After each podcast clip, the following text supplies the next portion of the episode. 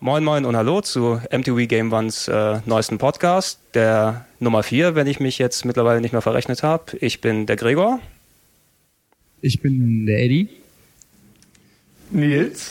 Und der Simon, der diesmal nicht sich als erster nach vorne drängt. Ja, der hat sich ganz ladylike zurückgehalten, aber keiner ist angesprungen einfach. Ja, und wir haben alle Angst gehabt, dass sie dass ich sie einfach umklatsche. Nein, heute werde ich mich zurückhalten. Ich bin gespannt. Ich habe mir nämlich die letzten Podcasts auch angehört und dachte mir, halt doch mal die Fresse. Halt doch jetzt mal. Jetzt, da wäre der Punkt, wo du. Ah, eine Rede weiter. Los. Ja, jetzt schon, geht direkt los. Immerhin hast du gedacht, das, was wir alle ausgesprochen haben vor. Du hast einfach nicht zugehört.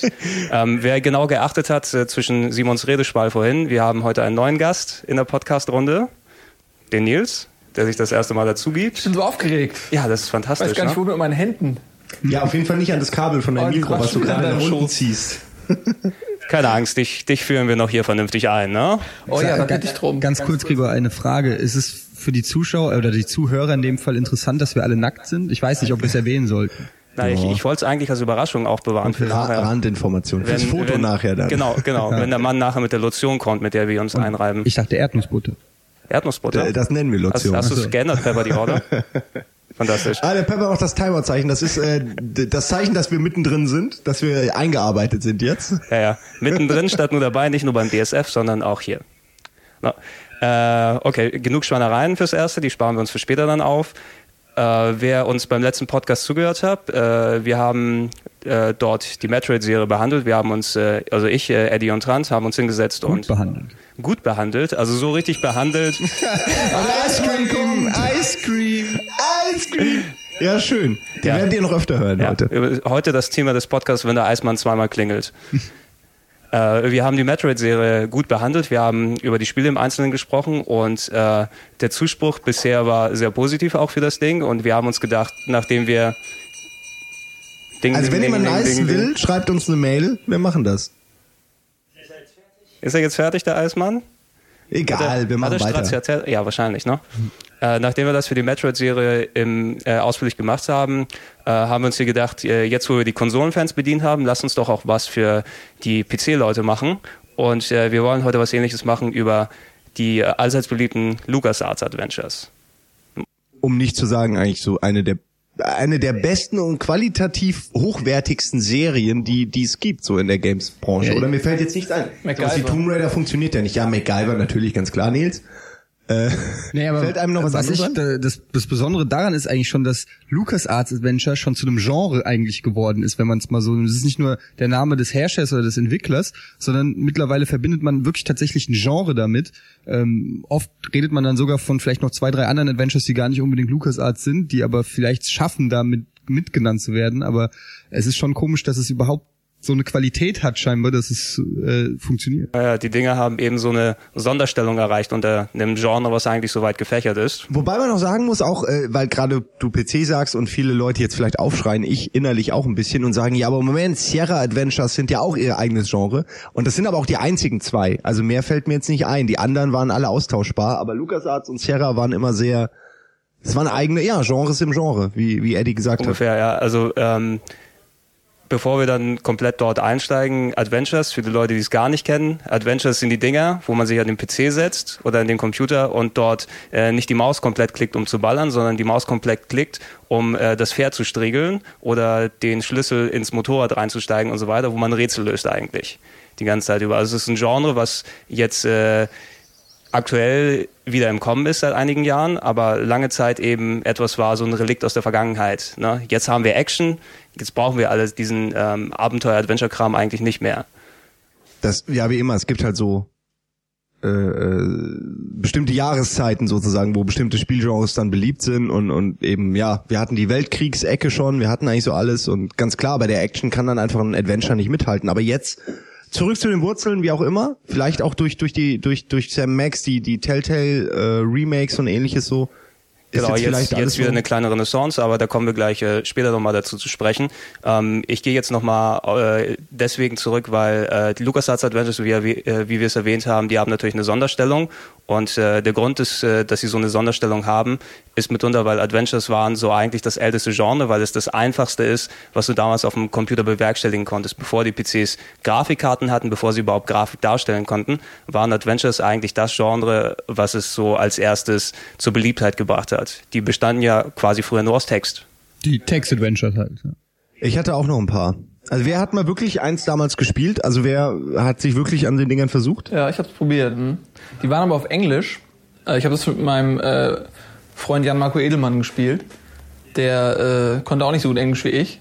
Und äh, allein die Schwierigkeit äh, rauszufinden, was Pumpkin bedeutet, als Beispiel, ja. ähm, hat mich also fast in die Verzweiflung getrieben, so dass ich nicht, kein Internet. Man muss dir das ja noch wirklich in Wörterbüchern nachblättern. ja, Oh Gott, da, da kommen Traumata hoch wieder. Ich hatte das vor, auch. vor allem, wenn du die Verben nicht richtig konjugieren konntest und dann einfach bei Larry da standst, wolltest die Tür öffnen oder weiß ich nicht, kon konntest das blöde Wert nicht richtig konjugieren. Der hat es einfach nicht gemacht, weil es nicht richtig eingegeben Ja, guck mal, da bist du mir aber einen Schritt voraus, weil bei Larry zum Beispiel bin ich auch nie über die Passwortabfrage rausgekommen. Die war nämlich so pfiffig, das war, da, die haben Fragen gestellt, die nur Erwachsene beantworten konnten und das auch noch auf Englisch. Und das aber auch nur, wenn man Amerikaner war, weil viele von den Sachen weiß Genau. man hierzulande gar nicht. Wie Irgendwie amerikanische Geschichte oder Jedes so. Mal, wenn du Ja. Starten wolltest, zehn Versuche oder so. Ja, weißt du, heutzutage macht man sich Gedanken über einen vernünftigen Jugendschutz. Das hat funktioniert. Ja, es hat wirklich funktioniert. Man kam nicht durch. Es gab allerdings auch die Möglichkeit, es dann irgendwie zu beenden. Es gab, du konntest es überspringen.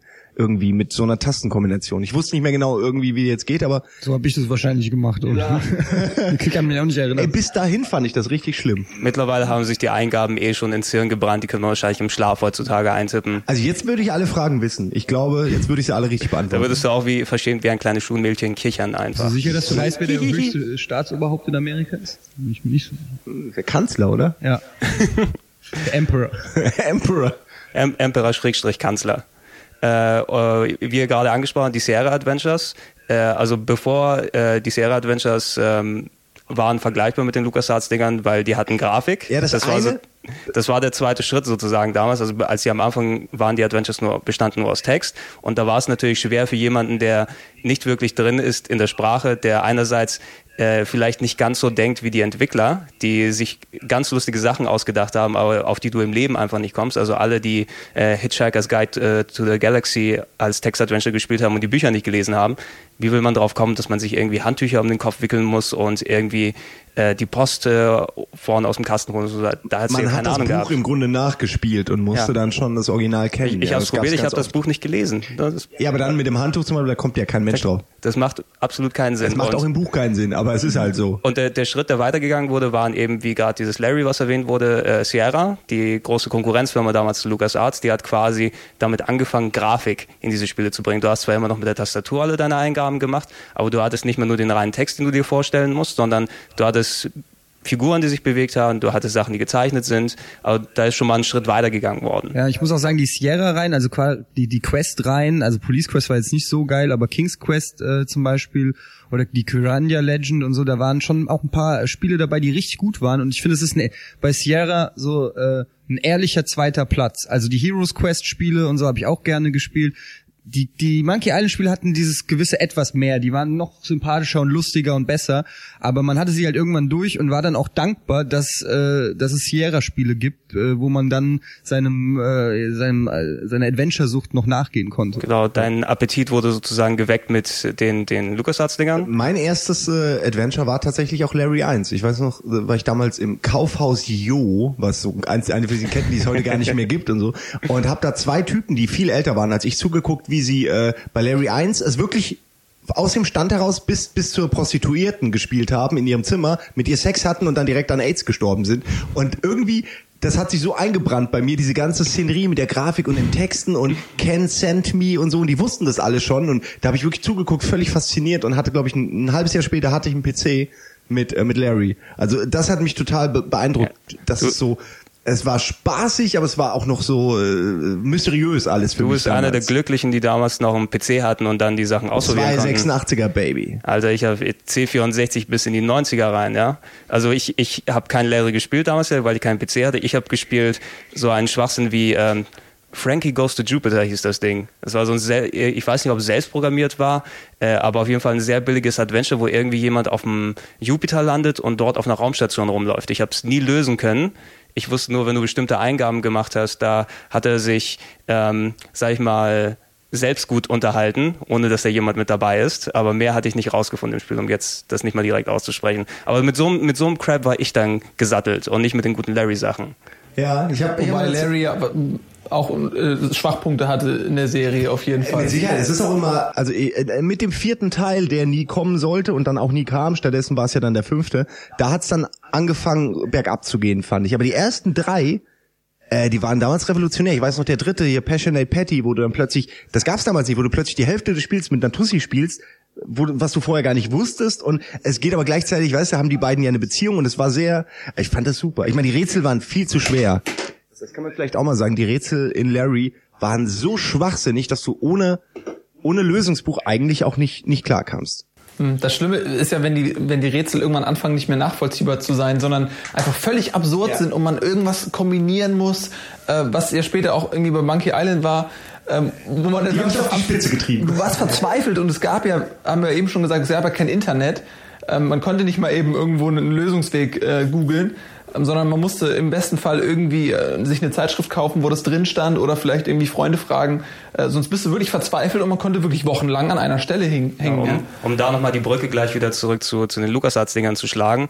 Diese ganzen Ärgernisse, die die frühen Adventures, insbesondere die Sierra-Sachen mitgebracht haben, ähm, das, was die LucasArts Adventures von quasi am Beginn an dann richtig ausgemacht hat, war, dass sie einfach diese Fehler konsequent ausgemerzt haben und äh, ein Spielerlebnis geboten haben, was einfach bereinigt war von den ganzen Ärgernissen, die es da gibt. Und äh, das hat äh, wirklich erst angefangen 1987 mit dem ersten Spiel von äh, LucasArts, was äh, richtig nach der neuen Form gewesen ist. Es war Maniac Mansion damals. Wo ja auch die Scumbar herkommt, vom Namen her. Genau, genau. Ne? Also Wer äh, weiß es? Komm, einer, ihr wisst alle, oder? Komm, was es heißt. na, also? was Scumbar heißt? Wer Scum? möchte zuerst wer klugscheißen? möchte, wer möchte? Du warst mit Hannes, Eddie. Du musst das wissen. Du warst mit Hannes an einem Tisch. Ich habe das sogar beim Nerd-Quiz damals bei Giga gefragt, aber leider ist mein Gedächtnis ein natürlicher Feind von mir. Ja, ich, ich überlasse dir Darf ich? Darf Ja, ich? bitte. Script Cursor Utility von Manic Mansion. falsch. Nein, doch. Script, Script. Creation Utility von Nee, Maniac Mansion. Cursor, oder? Creation. Bist du sicher? Ich bin glaube, das heißt Cursor. Aber lass mich mal Ich, weiß- ich, ich weiß es auch nur jetzt tatsächlich, weil, weil also Kollege Hannes das 200 Mal erzählt hat. Aber du hast wahrscheinlich recht. Also du bist einer, Ja, dem glaube ich, wenn der was anderes sagt. Nicht ja, so wie bei Eddie. Wahrscheinlich klugscheiße ich jetzt und muss nachher äh, Staub schlucken, weil ich es wieder falsch habe. Aber man kann auf jeden Fall, wir sind Aber beide in dieser ich habe Richtung. mal eine andere Wissensfrage jetzt, äh, weil du sagtest, Maniac Mansion war das erste, war nicht Loom vorher?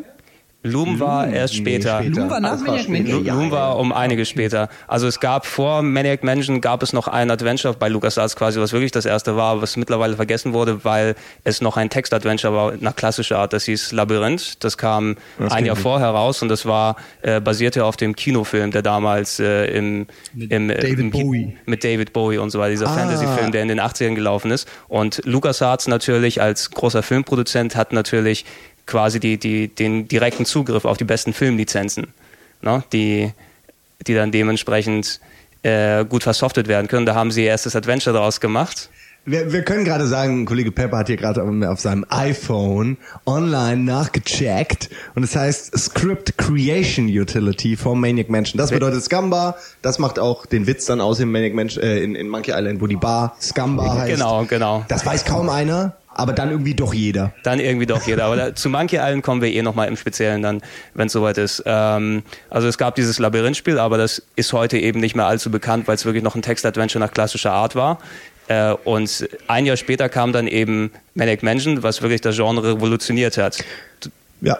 Ich weiß, ich weiß nicht, will jemand, ja. Ja, Maniac Mansion, äh, muss ich sagen, war, obwohl das so früh rauskam, war nicht das erste. Mein, ich glaube, mein erstes LucasArts Adventure war Zack McCracken, was ich gespielt habe. Ich habe dann Ja, rückwirkend, habe ich dann äh, Maniac Mansion gespielt und das sogar ähm, durchgespielt habe ich zum ersten Mal auf dem NES tatsächlich. Oh, oh Was ja. jetzt, äh, Maniac Mansion? Oh, was krass ist, weil da kannst du ja vieles auch nicht machen, was, was du machen kannst. Du kannst den Hamster nicht in die Mikrowelle stecken, du Das kannst, ist auch tatsächlich äh, du das kannst ihn nicht LucasArts sterben lassen. Adventure-Spiel, was ich am, am, am schlechtesten kenne. Ja, das, das ist auch, das ist auch sehr schade, dieser Umstand, weil es immer noch mit eines der besten ist, merkwürdigerweise. Ich bin auch, also wir, wir hatten es ja oft schon bei Game One, aber Maniac Mansion und Zack, äh, Zack McCracken zählt für mich auch dazu, aber äh, eigentlich natürlich dann Day of the Tentacle ist wirklich, sind einfach äh, nahezu perfekte Spiele, auch wenn man, wenn man betrachtet, wann die gemacht wurden. Also da kann man kaum meckern. Also Manic Mansion, um es nochmal zusammenzufassen, Story, sehr aufwendig. Ne? Du bist äh, der, der junge Teenager Dave, der hat seine Freundin Sandy, da kommt der böse Dr. Fred und will dir das Gehirn aussaugen, weil er steht unter dem Einfluss eines Kometen aus ja, dem Weltraum. Das, äh, genau, das Meteor, Purple Meteor, nee, wie heißt ja. er? Ich habe vergessen, aber ja, ein eines großen lilafarbenen Meteors. Genau, ne, ist mir vor zwei Wochenenden genauso passiert, wer hätte das gedacht? Das, das Geschichten, die das Leben schrieb. Ja. Aber das waren doch noch, das finde ich auch noch eine schöne Geschichte. Also heutzutage würde man versuchen, wirklich was Realistisches aufzuziehen, was aber einfach auch nicht so gut funktioniert wie, da ist ein böser Meteor, der den, äh, ja, genau, Dr. der, Fred irgendwie vor, irre macht. Genau, der Stil, der damals gewählt wurde, war eben quasi das, das Protospiel, das erste Spiel, was dann die Adventures von LucasArts später beeinflusst hat. Einfach diese, dieser Nicht-Hang zum Realismus, sondern einfach irgend so ein abgedrehtes Setting, was vielleicht mal ein paar Gags enthält und so weiter und so fort. Und das ist das, was Manic Mansion so quasi den anderen Dreh gegeben hat. Du hattest nicht eben die klassische Fantasy-Serie ähm, wie King's Quest, wo du eine Prinzessin gesteuert hast oder einen Prinzen, der dann durch ein Königreich gegangen ist. Du hattest nicht Police Quest, was äh, original den Polizeialltag äh, nachgestellt hast, wo du gestorben bist, weil du die Akten im Kapitel 2 nicht richtig abgeheftet hast und so weiter sondern du hattest dieses abgedrehte. Was tatsächlich im LAPD ja, ja, ein häufiger Todesfall ist. Ja, ja. nee, falsch abgeheftet. Nee, aber es war wirklich damals fürchterlich zu spielen. Ja, äh, Police Quest also, tatsächlich. Aber es hat halt ja, egal, lass dich über Police Quest. Äh, genau. Also, also Manic Mansion hatte eben erstmal dieses Setting. Dazu hatte es eine wirklich passende Grafik, ne, die dementsprechend sehr comichaft war, passend zum Szenario, äh, alles vernünftig dargestellt hat und das, äh, wie so oft jetzt hier schon angesprochene, das Scum-System, äh, was den Unterschied zu den alten Spielen gehabt hat. Eben vorher musste man noch alle seine Befehle per Tastatur eintippen, man musste sich teilweise zusammenreimen, was sich die Entwickler gedacht und haben. Und man wusste auch nie genau, welche Befehle überhaupt funktionieren. Man hatte ja keine Auswahl, so wie jetzt dann bei Manic Mansion, dass man wusste, okay, es gibt nur diese zehn Befehle Genau, genau. Was, was Manic Mansion dann gemacht hat, war quasi die Befehle auf, auf äh, klickbare Verben runterzubrechen. Gehe, schau dir an, nimm, benutze und so weiter. Und die hattest du echt stehen auf dem Bildschirm und äh, konntest quasi mit der Maus dann dir die Sätze zusammenklicken. Also anstatt groß zu tippen, warst du in deinen Möglichkeiten einerseits limitiert. Du hattest, konntest nicht mehr alles eintippen und äh, sagen, irgendwie flieg zum Jupiter und äh, tanzt dort Kasachok. Ja, man muss halt dazu sagen, man hat nicht quasi Sätze so zusammengestellt, sondern man hat sich das Verb genommen und dann hat man halt, äh, hatte quasi wie eine Fototapete und die konnte man abscannen, dann war dann ein Bild von der Uhr und äh, in 2D im Hintergrund quasi und dann konntest du mit der Maus rüber und gehe zur Uhr anklicken und dann ist er halt zur Uhr gegangen und hat was über die Uhr erzählt. Benutze genau. Stock mit zweiköpfigem Eichhörnchen. War genau. bis heute immer noch oder benutze Messer. Buttermesser. Äh, das war immer noch, also waren die traurigsten Szenen so. Man probiert's aus, Oh, und dann ist man eine Sekunde später, oh. Ja, da, das geht ja wirklich auch. Warum hat mir das denn keiner gesagt? Ich wollte es gar nicht töten. Da, da, kommen wir aber gleich nochmal dazu in, in Sachen Kindheitstrauma. Genial. hast du noch gesagt, bei der NES-Version konnte man leider den Hamster nicht umbringen in der Mikrowelle. Und jetzt heuchelst du hier so ein Mitgefühl. Oh, ja, aber einerseits ein zweiköpfiges Eichhörnchen. Genau, du hast doppelt so viel Bindung. Du hast doppelt so viel Bindung zu dem als zu einem einköpfigen ja, Hamster. Das kann dich doppelt angucken, süß. Ja, also ich, ich, ich äh, weiß nicht, was dein Problem ist.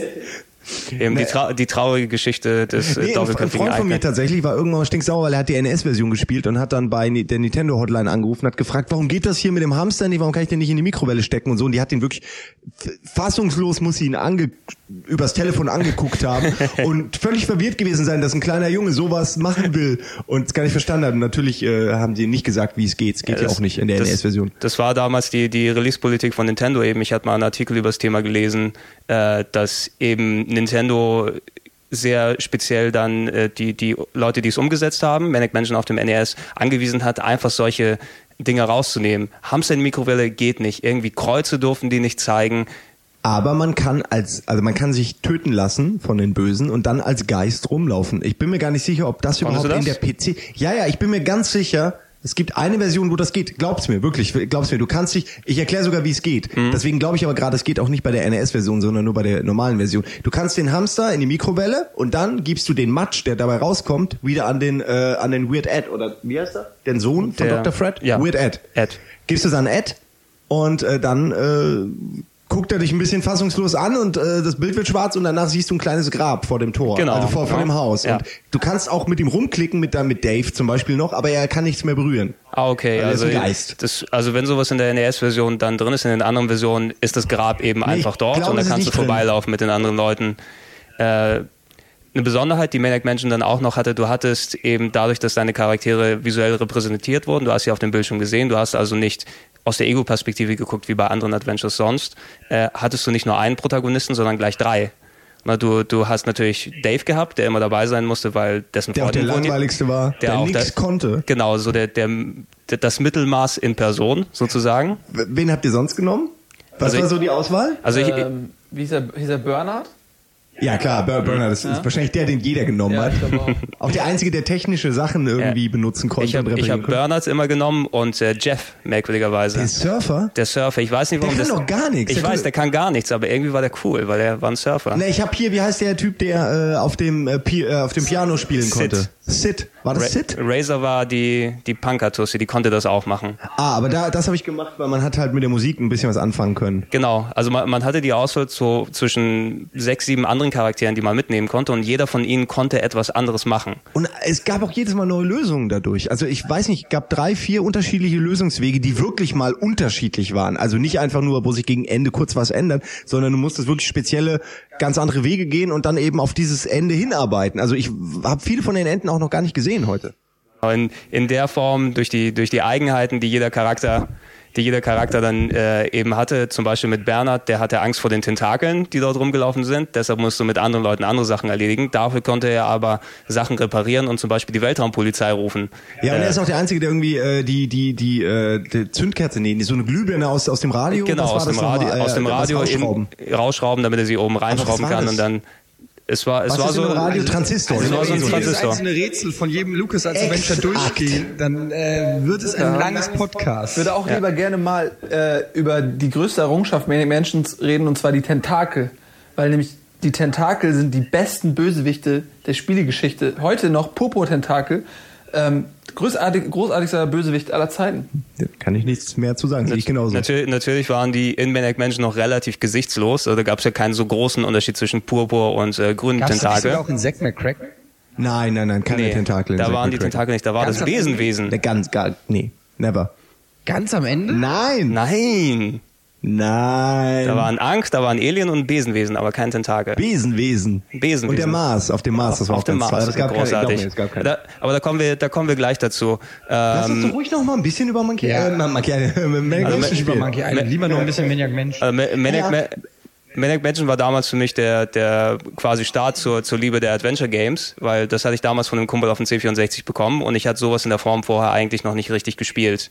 Ähm, damals natürlich auf dem C64 keine Maus, habe ich also alles mit meinem Flight-Joystick gespielt, was natürlich dementsprechend ungelenk war, aber es hat mich nicht davon abgehalten, das Ding in allen Formen so oft durchzuspielen, bis ich es ungefähr auswendig kannte. Problematisch war am Anfang aber, dass ich ehrlich gesagt am Anfang ein bisschen Schiss vor dem Spiel hatte, weil da sitzt du da so als kleiner Sieben- oder Achtjähriger und du bist in diesem Gruselhaus und da laufen auf einmal irgendwelche, ja, Zombie-mäßigen Krankenschwestern umher, die dich ins, Äh, in den das war Kerker schlimm. einsperren. Ey, in die Küche gehen, direkt zum ersten hatte Mal. ich auch immer Schiss. Die Edna, die, kam einfach irgendwann vor- war jedes ne? Mal Horror. Ja, nee, es war dann äh, irgendwie der Dings wollte irgendwie Käse, ging dann runter und es war alles ganz schlimm.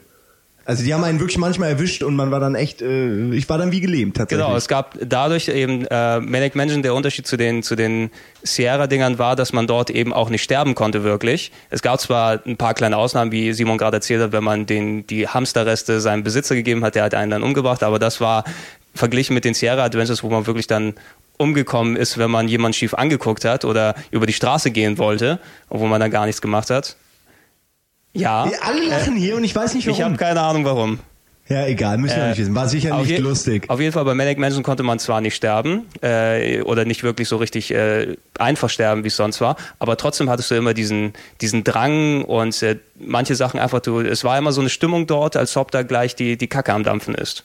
Wie gesagt, ich finde, wir müssen ja auch nicht weiter reden, jetzt alle gucken schon wieder so, aber ich finde Maniac Mansion immer noch, das, das mein Spiel direkt, das kam direkt nach so Larry quasi, habe ich das dann mir irgendwann, habe ich mir einen C64 irgendwann geholt wegen, wegen dem Spiel, weil mir das ein Kumpel auch gezeigt hat und ich so beeindruckt war, wie toll das ist. Ich, ich hab bis heute, habe ich eine Sache nie hingekriegt, muss man ehrlich mal sagen, ähm, man, kann, man findet ja irgendwo ein Manuskript über den Meteor, geschrieben von, ich weiß nicht wem, vom Sohn, ich glaube vom Sohn. Und man kann das umschreiben, dass Genau. es richtig gut ist und dann abschicken über eine Nummer, die man im Fernsehen fin- Mhm. äh, sieht und äh, dann irgendwie ein Bestsellerbuch schreiben. Genau, das Was ist es, ja. völlig abstrus ist so, aber äh, auf so eine Idee muss man dann erstmal kommen, sowas auch auszuprobieren und es hat aber auch alles funktioniert. Man konnte den Meteor zum Beispiel am Ende einfach nur in, in so ein Space-Auto hinten in den Kofferraum einschließen und das Auto hochschicken. Man konnte aber auch die, die Meteorpolizei rufen Genau, und die dann abholen lassen. Dann musste man aber irgendwie da, wo der Meteor ist, alles offen machen. Also es war wirklich, es gab mehrere Wege und es war toll. Also Man konnte aber, es gab kein Benzin für die Kettensäge. Ne? Das- das ist nämlich, ja glaub ich, Wir haben ja vorhin auch schon drüber gesprochen, dass Maniac Mansion im Prinzip ja so eine Parodie auf, auf Horrorfilme gewesen ist. Und äh, jeder gute Horrorfilm oder jeder gute Slasherfilm hat ja irgendwie eine Kettensäge oder was Vergleichbares. Und Maniac Mansion hat eine Kettensäge, aber kein Benzin. Also die wirklich die letzte Kleinigkeit fehlt, ähm, um das vollständig zu machen. Auch so ein kleines Und es war auch so schön, äh, man, man konnte direkt in der Küche es schon sehen. Es hing, die Kettensäge hing da, neben ganz vielen das erste, was man blutig. Das war eigentlich das erste, wo man in den Raum geht und sagt, geil, die nehme ich mir die Kettensäge. Und du trägst die bis zum Ende mit dir Und du rum. kannst die halt nie benutzen. Das ist halt Ja, Und die- wo findet man das Benzin? Damit haben wir natürlich eine wunderbare Da haben wir Überleitung gleich zum die, nächsten die Teil. wunderbar, wunderbare Überleitung zum nächsten Teil. Alle, die dann von Manic Mansion angefixt haben, haben sich im nächsten Jahr natürlich sofort Zack McCracken and the Alien Mindbenders dann geholt. Finde das- ich fast noch besser als Manic Mansion, muss ich sagen. Also Ganz ehrlich, das, das war damals das Ding. Ich hatte Manic Mansion bekommen von dem Kumpel, bekommen, Anführungsstriche, die man jetzt nicht sehen kann. Aber Zack McCracken war das Spiel, was ich mir als erstes von meinem eigenen Geld gekauft habe. Was ich da sehr, bei Zack McCracken sehr enttäuschend fand, ist, dass äh, am Ende keine Tentakel da waren. du und deine Tentakel, also es ist ein Tentakelkomplex, glaube ich, oder? ja, so ein bisschen. Ein Ach so, bisschen. ja, ich hätte auch die Hose zu machen müssen, Entschuldigung. Äh, ja. Schön war, dass man für sein Geld tatsächlich auch diese geile Zeitung bekommen Es hat. war- Damals war noch was hab- drin in der Packung. Ich habe ehrlich, ich habe die, ich habe die Zeitung noch zu Hause. Ich habe leider die Packung nicht mehr. Ich habe gesucht, aber ich habe sie momentan nicht gefunden, sonst hätte ich sie Ey, die mitgebracht Zeitung hier. war super, die war auch so wichtig. Die war auf, ich, mir ist es nie aufgefallen, wie wichtig die ist innerhalb des Spiels, weil ich, ich hatte es mir eben damals gekauft, das Spiel, war auch schweineteuer. Ich glaube, verglichen mit anderen C64-Spielen hat es 70 Mark gekostet damals. Und wenn man mal dagegen rechnet, ich habe zu dem Zeitpunkt zwei Mark äh, Taschengeld pro Woche bekommen. Also hat trotzdem 210, 64 Spiele gehabt. ja, zwar, musst du uns ja, jetzt erklären. herbekommen, Gregor? Das musst du ein bisschen erklären. Das passt ja nicht. ich habe ich hab noch gearbeitet. Im Kohlebergwerk. Im Kohlebergwerk, barfuß. Zehn Kilometer durch den Schnee gegangen, hin und zurück jeden Tag. Ja, beat that, baby. ja, kann ich nicht sagen. Äh, und ähm, natürlich damals zu der Zeit, wie wir es angesprochen haben, es gab ja natürlich kein Internet. Du warst auf, äh, wenn jemand auch von deinen Kumpels das Spiel nicht gespielt hat, hast du auch keine Referenzen, äh, wo du dir irgendwelche Tipps abholen kannst. Und ich habe Zack McCracken so ziemlich alles ausprobiert damals. Nur ich habe nie rausgefunden, wie man dieses beknackte Feuerzeug bekommt aus dem Flugzeug. Ja, so unter dem Kissen einfach. Unter dem und, Sitzkissen. und wei- weißt du auch, was du machen musst, damit du das Flugzeug, äh, damit du das äh, aus dem ja, Flugzeug weißt alles. bekommst? Du nimmst das Ei und wirfst es in die Mikrowelle und machst es. Also erstmal verstopfst du die Spülung, dass die Stewardess abgelenkt ist, dann Ei in die Mikrowelle, dann ist sie richtig abgelenkt, dann nimmst du alles und dann kommt auch diese Flugzeugpause äh, Pause kommt nicht mehr, sondern du blendest direkt von einem Ort zum anderen. Genau. Ohne im Flugzeug also, zu sein. Äh, Zack McCracken, die Geschichte war dort, du warst ein Reporter. ah, ja, hätte man vielleicht vorher sagen sollen. Wenn man vorher sagen soll, um das nochmal zu sagen, damit es überhaupt überhaupt irgendeinen Sinn macht äh, von dem. Man ist ein Skandalreporter, so ein Klatschreporter. Genau, man, man, man ist ein Klatschreporter und schreibt ähm, die abstrusesten Geschichten für sein Klatschblatt. Und äh, die aktuelle Geschichte ist, Aliens sind auf der Welt und wollen die Menschheit verdummen. Nur das Problem ist, äh, die Geschichte stimmt diesmal aus, ausgerechnet. Und äh, diese Aliens befinden sich direkt unter der Wohnung von Zack und haben dort die Telefongesellschaft gekapert und äh, verdummen die, die Menschheit, indem sie übers Telefon irgendwelche Anrufe Was loslassen. auch super ist, wenn man tatsächlich das dann rausgekriegt hat und sich überlegt, okay, ich mach's mal, geht ans Telefon, will nur so ein bisschen telefonieren, dann gehen einem die Verben aus der Scamba, fallen so langsam weg und man hat keine mehr. Genau, Man wurde quasi einfach dumm gemacht. das, fand war ich wirklich eine, eine, eine fantastische Idee, einfach Ich fühle mich diese irgendwie dümmer. Immer nach Genau, ich fühle mich irgendwie dümmer und du verlierst langsam deine Fähigkeiten, die kriegst du natürlich später, wieder. graduell wieder nach und nach, aber einfach so das zum ersten Mal zu sehen, das war so ein lustiger Gag einfach. Äh, dass, dass die da dementsprechend so damit gespielt haben. Und bei, bei Zack hattest du eben dann quasi die Aufgabe, die Aliens ähm, von der Erde zu vertreiben. Du hattest einen merkwürdigen Alien-Traum zu Beginn, wo du eine mysteriöse Frau siehst Das und Ankh. Artefakte und das Ankh und ein Alien, der mit dem Finger zeigt und eine riesige Nasenbrille äh, mit Hut die und, tatsächlich Sinn macht. die tatsächlich Sinn macht, so frei nach, nach, nach den Marx Brothers, die, Wurden natürlich damals keiner kannte. Gegeben. Nein!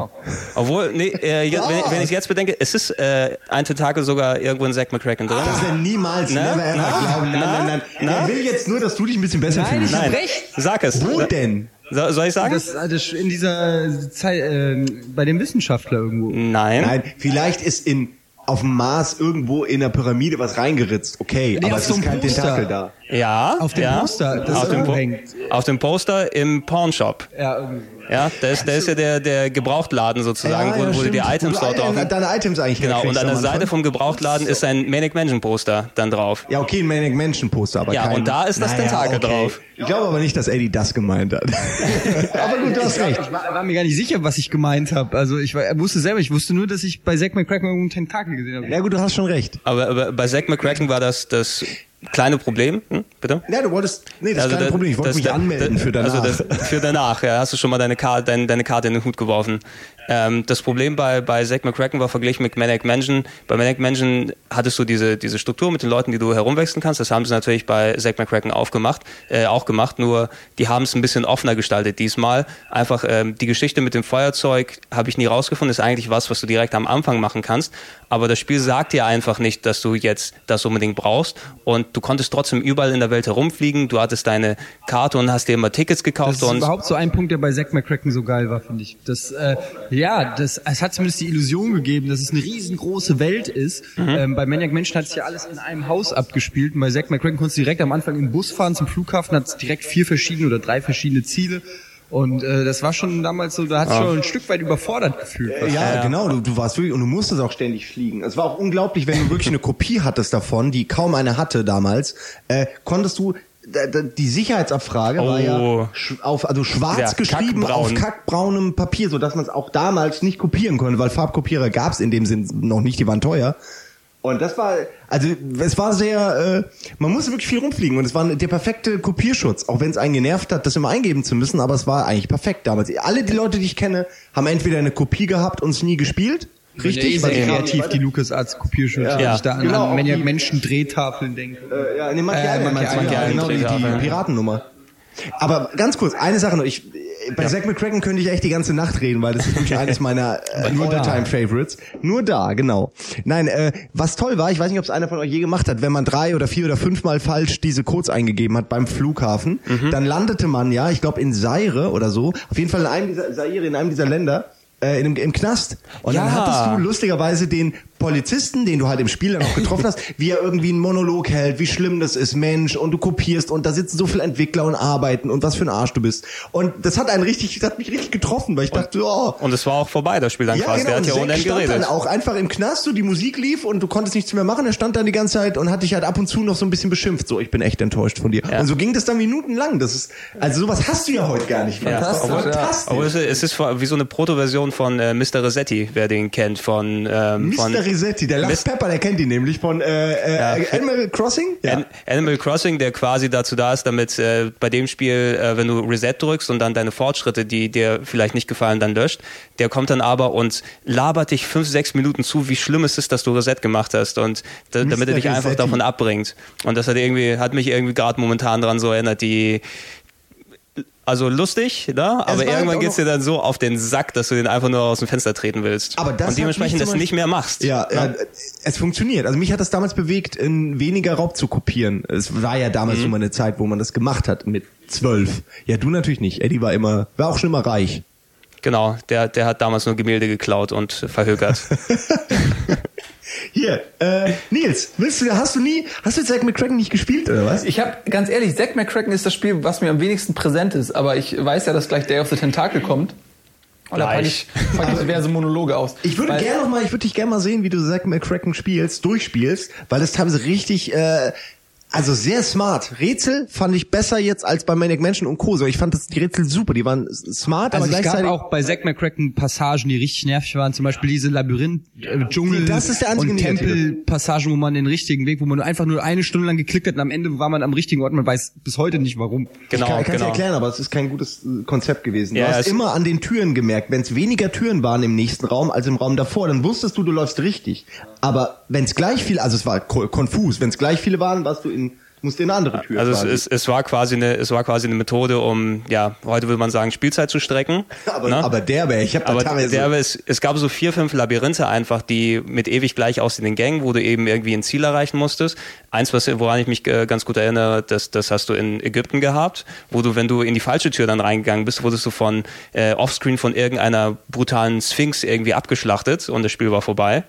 Äh, also man starb auch ab und zu mal. te- teilweise so, und Haben es die war so richtig Ja, sorry, nervig. ich, haben die nicht so abgeänderte Formen von diesen Labyrinthen sogar noch bei Fate of Atlantis und auch in Monkey Island im Dschungel Die kamen, gehabt? die kamen, die Ja, kamen ja. später, Die ja. waren nicht Da- ganz so schlimm, aber so vom Prinzip her, ja, Ja, das- diese Nervpassagen Ja, äh, haben sie teil, teilweise noch weiter da, benutzt. da, da, wär, da werden wir drauf zu sprechen kommen, wenn wir bei den Titeln dann angelangt sind. Okay, nur noch, okay, ich sag nur noch eine Sache. Eine Sache. Eine Sache, warum, also zwei Sachen, warum. Zwei Sachen, warum. Also, Drei Sachen, warum. Ja, es war wirklich toll. Also man, geil ist, jeder sollte das Spiel sich mal holen und ins Bermuda-Dreieck fliegen äh, mit so einem alten Doppeldecker und das ist geil, weil da trifft man dann auf die Aliens, die in so einem unsichtbaren Raumschiff sind. Da ist dann der Chef der Aliens, der aussieht wie Elvis oder Elvis-Fan ist, gleichzeitig ein bisschen Gitarre spielt und da war dann der, der Lotto-Zahlenautomat, der Ja, immer die Lottozahlen ja, vorausgesagt hat, womit du dann halt den Lotto-Jackpot knacken konntest und dann konntest du dir alles kaufen im Pfandladen. Ach, war das herrlich. Dann konntest du mit Tieren, konntest du in die, in die Form von Tieren schlüpfen, also bist ins Wasser gefallen, dann war dann Delfin, dann Der hast du irgendwie Delfin, den Kristall genau. an ihm benutzt und dann stimmt. wussten aber die Aliens, dass du ihn benutzt hast und kamen hin, hinter dir her und du bist als Delfin rumgeschwommen. Hammer. Wirklich. Selten ein Spiel gesehen, was so viele Ideen zusammengepackt hat. Okay, jetzt, das war's jetzt auch. ich bin dafür, Eines dass meiner wir äh, Lieblingsspiele. demnächst den Podcast mit Schachuhren machen. Jeder hat nur eine Stunde. Jeder hat eine Stunde und Simon, wenn die Stunde voll ist, dann darf er einfach nichts mehr sagen. Ja, Ja. aber ich, ich habe schon vorher erwartet, dass es bei Zack McCracken wahrscheinlich noch ein bisschen länger werden wird. Ich bin ja jetzt ruhig, ich weiß. Aber, Ja. aber die Aber Leute, wir- die das gespielt haben, werden es nachvollziehen Wir, können. Das wir, wir lieben das Ding, wir lieben das Ding alle. Äh, ich würde sagen, wir machen jetzt eine kleine Pause und kommen gleich wieder zurück. So, wir machen jetzt äh, weiter mit dem nächsten Spiel. Das kam 1989 raus und war Indiana Jones and the Last Crusade. Hat äh, wer von euch hat's gespielt? Ja, Hand hoch, alle. Ich habe ich hab tatsächlich, glaube ich, jedes Adventure gespielt. Das Problem ist, dass mein Gedächtnis ist einfach so schlecht, dass für mich, ich könnte es jetzt spielen und würde kein einziges Rätsel mehr mehr kennen. Ich habe immer nur so so äh, ja, Fragmente, die noch im Kopf sind, zum Beispiel den Boxkampf, der immer, wo ich immer verloren habe. Zeppelin. Und Es gab ja viele. Ich würde gerne Ja, mal so einen Zusammenschnitt haben von dir, wie du so angefangen, als du acht Jahre alt warst, immer dasselbe Rätsel. Und im Abstand von so zwei Jahren, wie du immer vom selben Rätsel verzweifelst das ist gut möglich. Ausbruch. Ich habe auch so eine, eine Aufmerksamkeitsspanne gehabt, so wenn ich da nicht innerhalb fünf Minuten draufkomme, wo du halt C64 200 Spiele, hast halt ein anderes gezockt. So, ich habe ja teilweise deshalb habe ich auch Maniac Menschen erst so spät gespielt. Ich hatte es von Anfang an, aber irgendwie die Motivation ist dann, sich dem wirklich zu widmen. Es waren schon Spiele, wo man auch äh, Zeit mitbringen musste und äh, die musste man sich, äh, die Liebe zu dem Spiel musste man sich erkämpfen. Es ist ja auch Weil so das die erste Ehren- Bild war jetzt nicht so ist ja die packend. Ehrenfrage, benutzt man Komplettlösung oder nicht? Es gab ja die eine Fraktion, die gesagt hat, ich benutze sie, wenn ich nicht weiterkomme und dann gab es so die Die Hard Fraktion, die gesagt haben, wenn ich nicht selber drauf komme, dann hänge ich halt. Es ist, es ist immer so ein Dilemma, auch heute noch, Ja. wenn ich, wenn ich dann Adventure spiele, so, wenn du eine Komplettlösung benutzen musst, ist es so quasi, du, du, du, du gestehst dir die Niederlage ein. Das Spiel hat mich gebrochen. Ja, und man, sobald man es einmal probiert hat, ist man immer versucht, es nochmal zu machen und nochmal und nochmal. Das ist das, wenn einmal der Bann gebrochen ist, dann ist es vorbei. Aber man muss wirklich sagen, das habe ich vorhin schon mal gesagt, aber es gab wirklich auch Rätsel, die waren so unfair. Also die waren wirklich Ja. auch nicht irgendwie mit Logik zu erklären, sondern die waren wirklich einfach willkürlich Kombination aus irgendeinem Kram. Ähm, und dann, dann ist es nur noch Trial and Error, also einfach ausprobieren, alles miteinander kombinieren, dann ist es wirklich Arbeit. Weil da, da, du kannst hinterher, es ist ja auch kein, keine Belohnung äh, für dein Intellekt oder wa- deine Fantasie, wenn du einfach mechanisch alles miteinander kombinierst, weil du einfach nicht drauf kommen kannst. Aber den, den, Ja, da gab's den, einiges. Den Vorteil, den äh, äh, Indiana Jones äh, 3 in dem Fall gehabt hat, ist, äh, ja, wenn man sich den Film angeguckt hat, konnte man sich die Komplettlösung zum Teil sparen. Es hat sich wahnsinnig am Film orientiert, was für damals echt schon gut war, weil damals gab es ja wirklich so Spiele, die hatten den Titel von irgendwas und dann war das irgendwie, ja, also, Ja. weißt du, was völlig anderes, was gar nichts mit dem Spiel zu tun hat, aber selten hat sich was so genau an den Film gehalten. Ja, und, es- und es war auch in der Form quasi die, die perfekte Symbiose zwischen Filmlizenz und äh, Filmentwickler. Der Lukas als eh beide Sachen im, im gleichen Haus hat und dazu zusätzlich eben äh, die Adventures etabliert hat und jetzt nicht unbedingt der, der Action-Macher geworden ist, hat sich quasi auch angeboten, einen Film nochmal in Adventure-Form nachzuerzählen. Das hat gut funktioniert bei Lucas, äh, bei Ja. Indiana Jones 3. Indiana Jones bietet sich aber auch überraschenderweise gut an. Also obwohl, also für ein Adventure auch, obwohl es natürlich nicht so viel Action jetzt eigentlich hat wie der Film natürlich. Äh, äh, dieses Rätselhafte und dieses Nachforschen und dieses, man ist irgendwo und muss irgendwelche Angstsymbole drücken in der richtigen Reihenfolge Also oder so. das passt schon, die Kulissen, Die- die- exakt, das diese, passt sehr, schon sehr äh, gut. Dieses Museum, äh, ist das Venedig, glaube ich, ne? Ja, wo genau. diese Mhm. Steinplatte. Ah, Venedig. Ah, Venedig. Runter mit den ganzen Totenköpfen und, und, und den Ratten und was. Also Das X markiert den Punkt. Genau, und wer, wer damals das Ding gekauft hat, hat auch noch never marks das. Wer, wer damals das Ding gekauft hat, hat auch äh, eines der besten Goodies äh, meiner Meinung nach bekommen, die mit je bei Spielen dazugepackt wurden. Das Handbuch von Indy, jo äh, Indy Jones Senior. Im Film war es ja quasi so, da hat Indiana Jones das, das Handbuch seines, seines Der war- Vaters stimmt, gefunden. das war dabei, oder? Und du konntest so richtig ein, ein richtig dickes, hundertseitiges Handbuch mit Aufzeichnungen und Details und so weiter, Echt? die, die du natürlich dann auch für Rätsel benutzt hast. Ich meine, natürlich. Ja, natürlich, du hast ja auch die Originalversion Natürlich. gespielt. Wusste Natürlich. ich. Hab ich also auch. äh, das war drin im äh, fotokopierten Hefter, den mir mein Kumpel da mitgegeben hat. Ey, ich muss sagen, äh, sowas gibt's heute nicht mehr. Schade.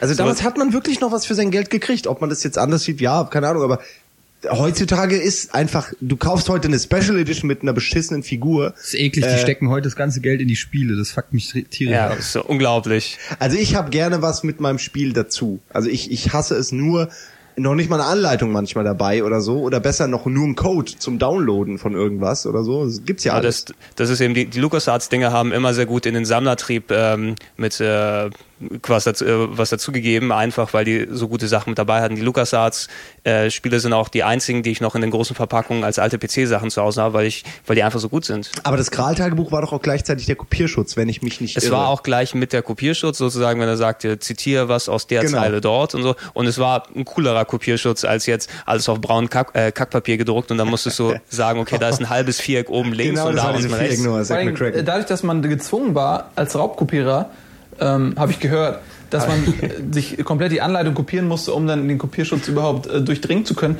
Weil eine Kopie 10 Pfennig gekostet hat, war man dann irgendwann auch bei 20 Das war Mark. schon teuer dann, ja. Aber Hauptsache gespart. Kopieren will gelernt sein. Ja. Ja. Eine Sache, die bei, bei äh, Indiana Jones dann äh, neu gemacht wurde, war natürlich, Indiana Jones ist natürlich im, im Grunde ein Actionfilm.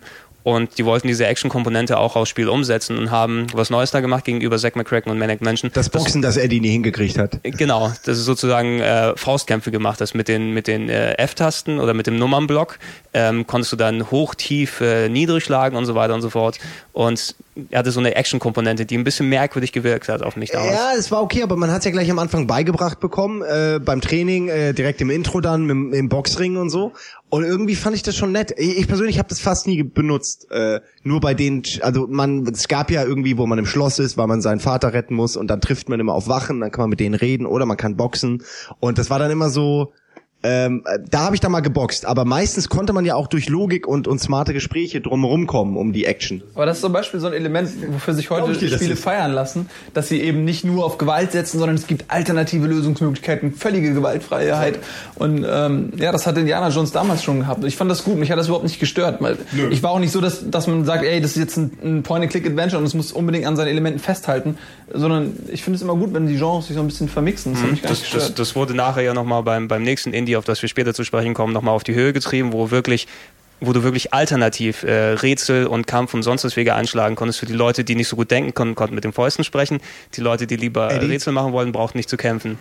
Alternativ äh, ist ein gutes Stichwort, weil der dritte Teil, also im Grunde das erste Indiana Jones Adventure dann, also der zum dritten Fall, äh, Film, hatte ja Alternativenden, die der Film dann natürlich nicht bieten konnte. Was ich auch nett fand, weil man eben sich im Film auch denkt, nein, gib den jetzt nicht zurück, nimm den einfach mit.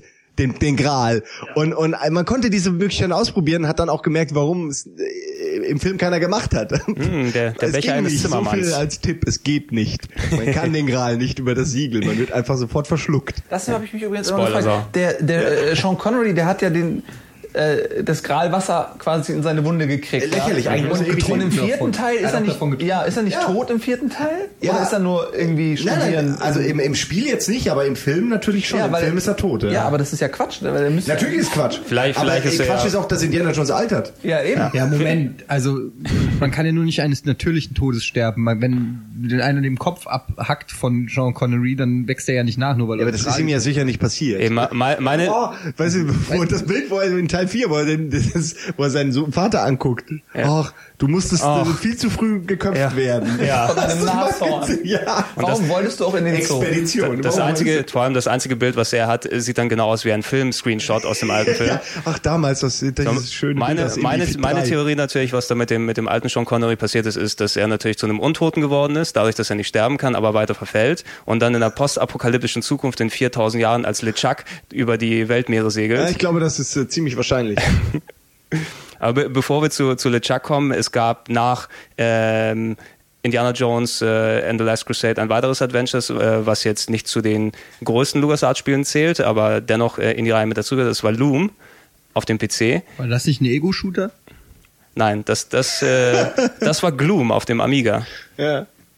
Ne, zum Beispiel. Lo- Loom auf dem ähm, PC damals rausgekommen, war auch ein Spiel, was es damals auch äh, nicht mehr auf dem C64er einfach gab, sondern da musstest du schon eben was Kräftigeres haben, weil das war so das, der Grafikblender sozusagen damals unter den, den Spielen, die maximal 16 Farben haben. Grafik- und Musikblender. Ich glaube, es ist das einzige Musikblender-Spiel, was es gibt, oder? Das was kann- wirklich mit durch die Musik so ein bisschen geblendet hat, dass es eigentlich gar nicht so toll ist. Genau, ich Meiner Ansicht ich nach. Musste man da nicht- nicht sogar die Rätsel lösen anhand von Musik? Genau, das, äh, wer, von euch, wer von euch hat Loom mal so richtig gespielt? Nö. Ja, auch nicht. Keine Ja, dann Ja, übergeben dann, wir jetzt die nächsten äh, 15 Minuten an dann- Gregor. Moment, äh, digital Fingerknacken einfügen. So. Äh, also, Loom, äh, da hat man einen jungen Webersmann gespielt. Langweilig. Was könnte wohl, wie die zusammensaßen, was könnte der langweiligste Beruf sein, den wir, hat einer eine Idee? Also, du, du hattest einen Webersmann und der hatte einen, einen Stock. Einen Stock, der Musik machen konnte. Und Oh. ähm, der, der Unterschied zu den anderen Spielen war dort, dass sie erstmals, nachdem sie die, ihr Scam-System auf diese Verben aufgebaut hatten, das gab es nicht mehr in dem Spiel. Anstatt, ähm, dass du dort Verben zusammengeklickt hast, hattest du einfach eine Tonleiter. Hat sich ja durchgesetzt. Hat sich sehr gut durchgesetzt. Innerhalb des Spieles, es war eine Fantasy-Story, die dort erzählt wurde. Also als dieser Webers Mann äh, kam dann irgendwie ein, ein böser Kerl und hat alle deine äh, Familie in Enten verwandelt, die dann Nein. weggeflogen sind. Und du musstest dann mit deinem, mit deinem äh, Musikstock hinterher und die Welt retten und so weiter. Anstatt ihn mit dem Stock ordentlich zu verprügeln. Später wurde Harry Potter draus.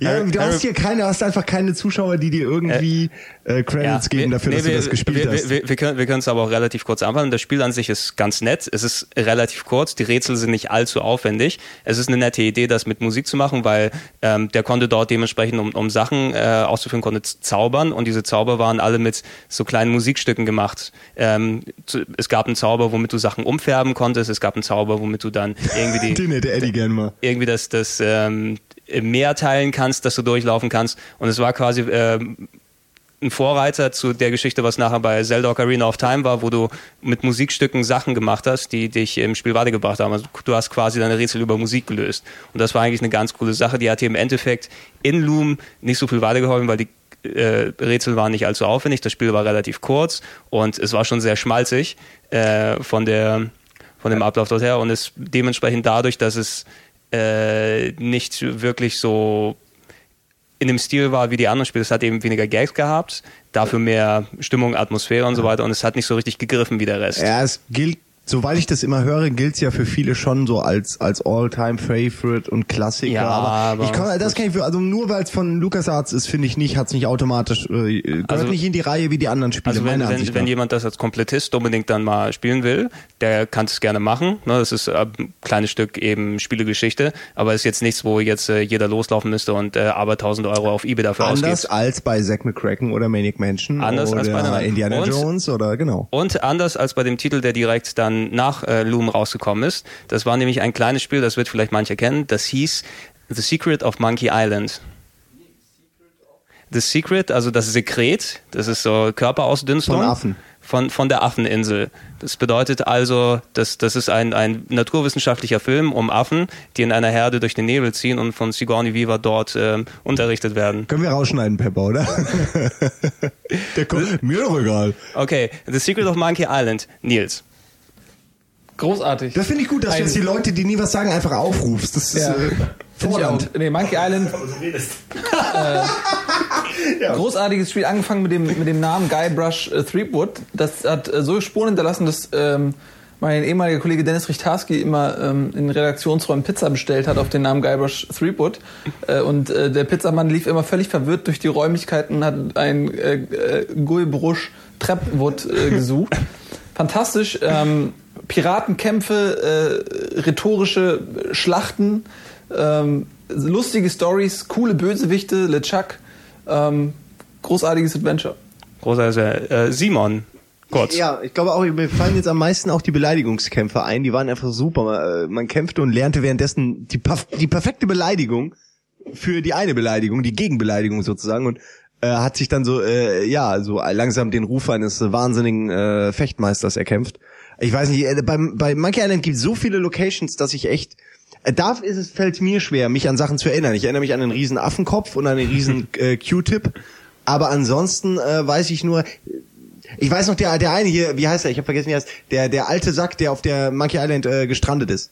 der mit dem Bart und so. Der Herman? Her Herman the Hermit. Der hat ja sogar Herman sein Toothrot. eigenes Minigame oder so bekommen später und so. Also den fand ich auch immer super. Und natürlich die Affen und eigentlich war alles super. Aber ne- Chuck, aber alles super. Soundtrack war. Ja, ja, der Soundtrack.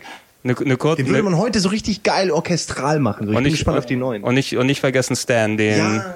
Ja, was, was, was ich dich nochmal fragen wollte, das hast du im, im E3-Podcast nochmal kurz abgehandelt, aber wofür steht eigentlich, oder wie kamen die auf den Namen? Cursor Utility. Nein. Nein, aber wie, wie kamen die denn auf den, auf den äh, klassischen Piratennamen Guybrush? Äh, ich habe es mal gesagt, ich habe es auch nur gelesen, aber es klingt auch sinnvoll. Äh, in, also die hatten, ähm, ich weiß nicht, ob das der Sprite war von von Guybrush Threepwood, also das, das Bild von ihm, aber die Datei hieß guy.brush. Also Brush ist die Endung und Guy war halt, weil ja irgendein Typ halt. Typ, Da ja. hatten sie noch keinen Namen und irgendwie fanden sie das dann saulustig, so wie damals viele von den Sachen entstanden sind, wo man sich heute fragt, warum? Also weil Guybrush ist ja nicht mal normaler Name. Also den- gibt's nicht, oder Ja, den Namen? aber mittlerweile schon wahrscheinlich. mit- ich möchte mein, Kund, mein Kind Guybrush nennen. Ja, Guybrush Threepwood. Und ich möchte ein Pirat werden. Äh, Eddie, Aber äh, interessant. deine Gedanken Eddie zu? möchte kein Pirat werden. nein. Ähm, ja, ich fand, also was mir Nils gerade gesagt hat, der Soundtrack ist so das mit eines der Erfolgsgeheimnisse, glaube ich, der gesamten Monkey Island Reihe. Es war so das auch das erste LucasArts Adventure, wo man ähm, ja mit mit der Musik auch schon was verbunden hat. Also ich erinnere mich nicht mehr an die Musik von Day of Tentacle oder an, an Maniac Mansion, aber an Monkey Island ähm, kann ich mich super an die an die an den an die Soundtrack erinnern.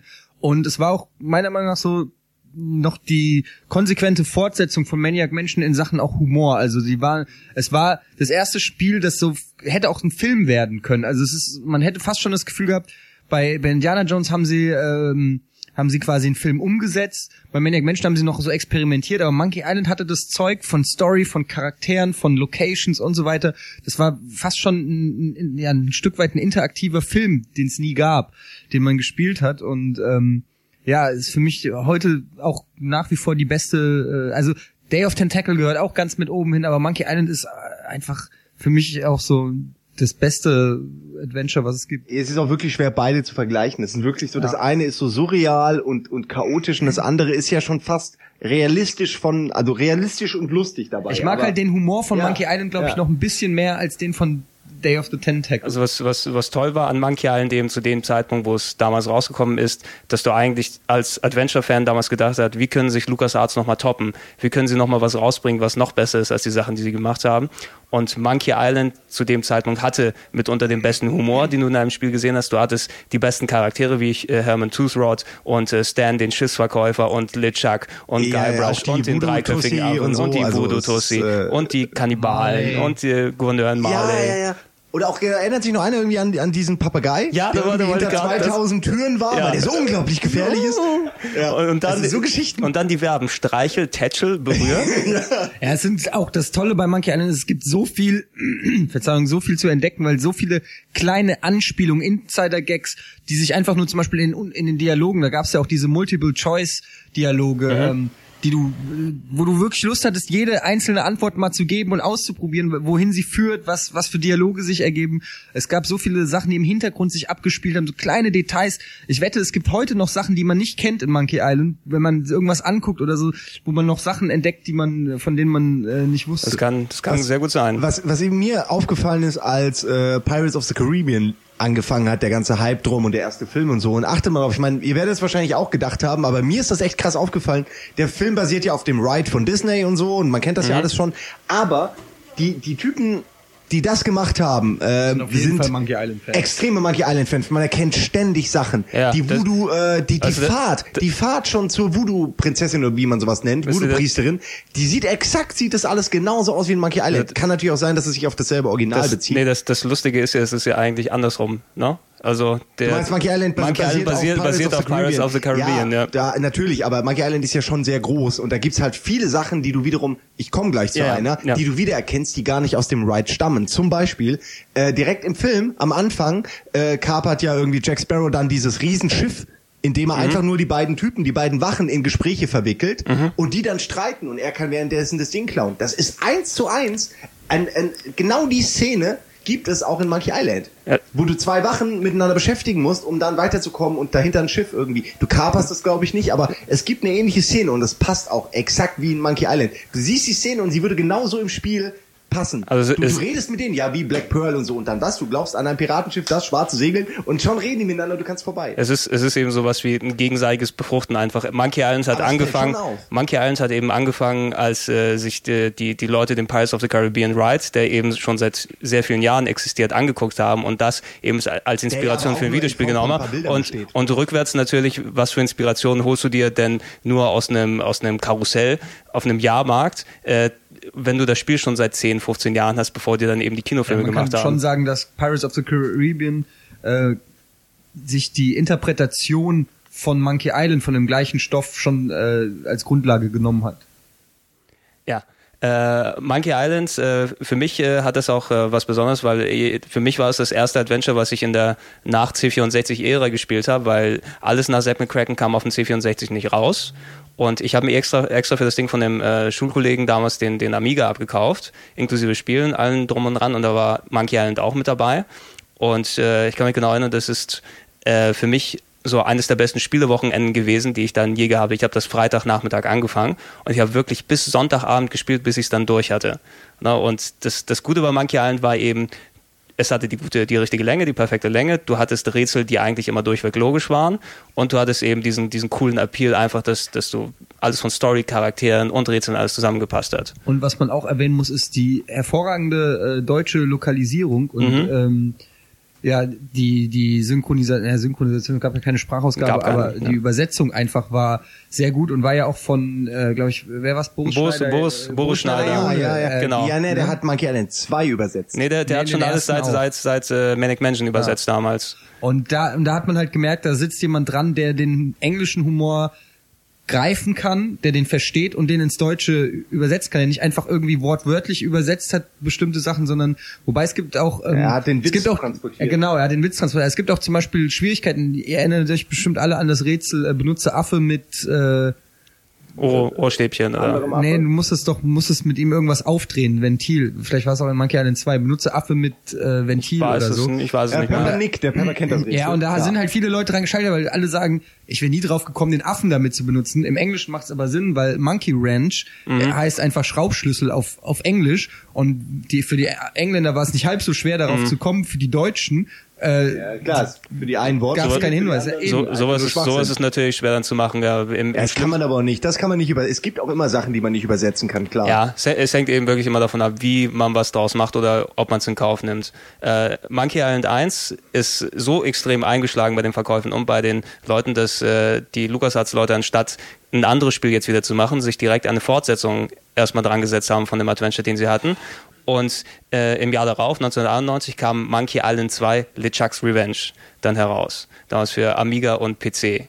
Und das war der Zeitpunkt, wo LucasArts wirklich bewiesen hat, dass sie die Kings sind, weil sie es geschafft haben, ein, was man bis dahin gedacht hat, bestes Spiel überhaupt zu schaffen, noch getoppt haben in allen Aspekten meiner Mit einem Meinung nach. Nachfolger vor allem. Das, das, das muss man sich heute mal vorstellen. Dass der Nachfolger besser ist, oh, richtig besser ist als der erste Teil. Genau, dass er darauf aufbaut, was den ersten Teil so besonders gemacht hat, aber trotzdem noch alles erweitert hat, was die Rätsel anging, was den Umfang anging, was die Grafik anging. Wenn ich jetzt dran zurückdenke, dieses was er- der Fiebertraum von Guybrush, wo er seine tanzenden äh, Eltern als Die Skelette Skelett, ja, sieht, ja. wo einfach mal mittendrin so ein kleines Skelett-Musical-Nummer war, die du nicht Äh, war erwartet hast. ganz am Anfang. Er fängt ja schon so geil an, das Spiel. Er hängt ja irgendwie, oder fängt das nicht so an? Er hängt doch an diesem Ast mit der, mit der. Truhe. Ah, und- genau, genau, Und genau. eigentlich ist so ein typische Guybrush Und Und dann äh, hat er noch irgendwie, kommen noch die Eltern als Gerippe und tanzen ihm einen vor. Es macht so gar keinen Sinn, aber später dann doch. Das ist ja das Tolle. Du kommst ja auch dann an die Stelle, mit der das äh, Spiel Ja, es, anfing. sind, es sind so, da, da merkt man, dass bei den LucasArts-Leuten eben auch äh, Filmleute hinten mit dran sind. Die haben strukturell Ja, eben Stru- dann strukturell das wie, ein, wie einen coolen Kinofilm aufgebaut mit ähm, Flashbacks und äh, irgendwelchen Fieberträumen und äh, Vorschauen und so weiter und so fort. Und das hat eben gut gegriffen bei Monkey Island 2. Äh, Ich persönlich, äh, dadurch, dass ich es ein bisschen später gespielt habe als Monkey Island 1, weil den Amiga hatte ich, aber bis ich ein Exemplar von Monkey Island 2 für den Amiga gefunden habe, hat es, glaube ich, vier Jahre gedauert, habe ich halb Hamburg äh, totgesucht, bis ich es dann gehabt habe. Und der Funke ist nicht so ganz übergesprungen beim zweiten Teil. Das ist aber dann, glaube ich, auch ein bisschen was Persönliches bei mir, weil den ersten Teil fand ich so gut und der zweite konnte da nicht so ganz rankommen, leider. Für mich persönlich. War bei mir genau andersrum. Vielleicht hätte eine Flöte zum Musikmachen geholfen. Ja, das wäre nicht schlecht gewesen. Äh, ich muss dazu sagen, eine, ein Webersmann hat gefehlt. Unglaublich. Spiel, ja. äh, ich habe auch eine ganz komische Erfahrung mit Monkey Island 2. Äh, ich habe eine Zeit lang mit, mit diesen ganzen Jungs ja auch schon woanders gearbeitet und da war auch Felix Rick Nee. dabei und der ist halt der größte Monkey Island Fan, den man sich vorstellen kann und der hat mir wirklich jahrelang in den Ohren gelegen, weil ich es nicht gespielt hatte, weil ich zu der Zeit einfach nicht das System hatte, um Monkey Island 2 spielen zu können. Äh, ey, du musst den spielen, du musst den spielen, der lohnt sich heute noch, der ist super, der ist fantastisch. Dann hatte ich durch Zufall einen GP32, das ist so ein kleiner Handheld, auf dem man tatsächlich Scum installieren konnte und da konnte ich dann Monkey Island 2 spielen. Also es war dann so, ja, probiere ich mal für, für zwischendurch, warum nicht, soll ja ein geiles Spiel sein. Und ich hätte nie gedacht, dass ich zehn Jahre später auf einem winzigen Screen Monkey Island 2 durchspielen werde. Aber es hat so viel Spaß gemacht, das, das war Wahnsinn. Ich habe wirklich nicht gedacht, dass ich, mich habe mich richtig geärgert, dass ich das Spiel damals verpasst habe. Im Sinne von, ach komm, ich habe den ersten gespielt, ich habe jetzt gerade hier PC und so, ich spiele was anderes. Ähm, es ist einfach ein super Spiel, kann man echt heute noch spielen. Ich ist- ich das warte darauf, dass da mal eine Talkie-Version kommt mit guten Stimmen. Und dann kann man das auch heute wieder über Xbox Live und so andrehen. Also Ja, dann das- wird das- es die Leute auch spielen. Kommt das, ja jetzt. Ich das, meine, das, ja ist, das ist das ist das Gute eben an den an den LucasArts Adventures, dass sie so gut, also viel mehr als andere Spiele einfach zeitlos sind. Äh, natürlich die Grafik altert im gewissen Maße, aber du kannst heutzutage in Monkey Island 2 eben immer noch eigentlich genauso gut spielen. Äh, ohne dass dir die Augen äh, abfallen, weil die Grafik so scheiße ist, einfach weil es ein cooles Spiel ist. Also es hat eher funktioniert. Charme auch, als, als dass es hässlich aussieht. Also so, äh, Monkey Island 2 sieht ja nicht hässlich aus. Es hat Nee. nur weniger Pixel als andere, schönere Spiele. das ist alles. So Äh, wie der Nils. Viel weniger als alles andere. Ich habe gedacht, du sagst dir vielleicht auch mal was, aber...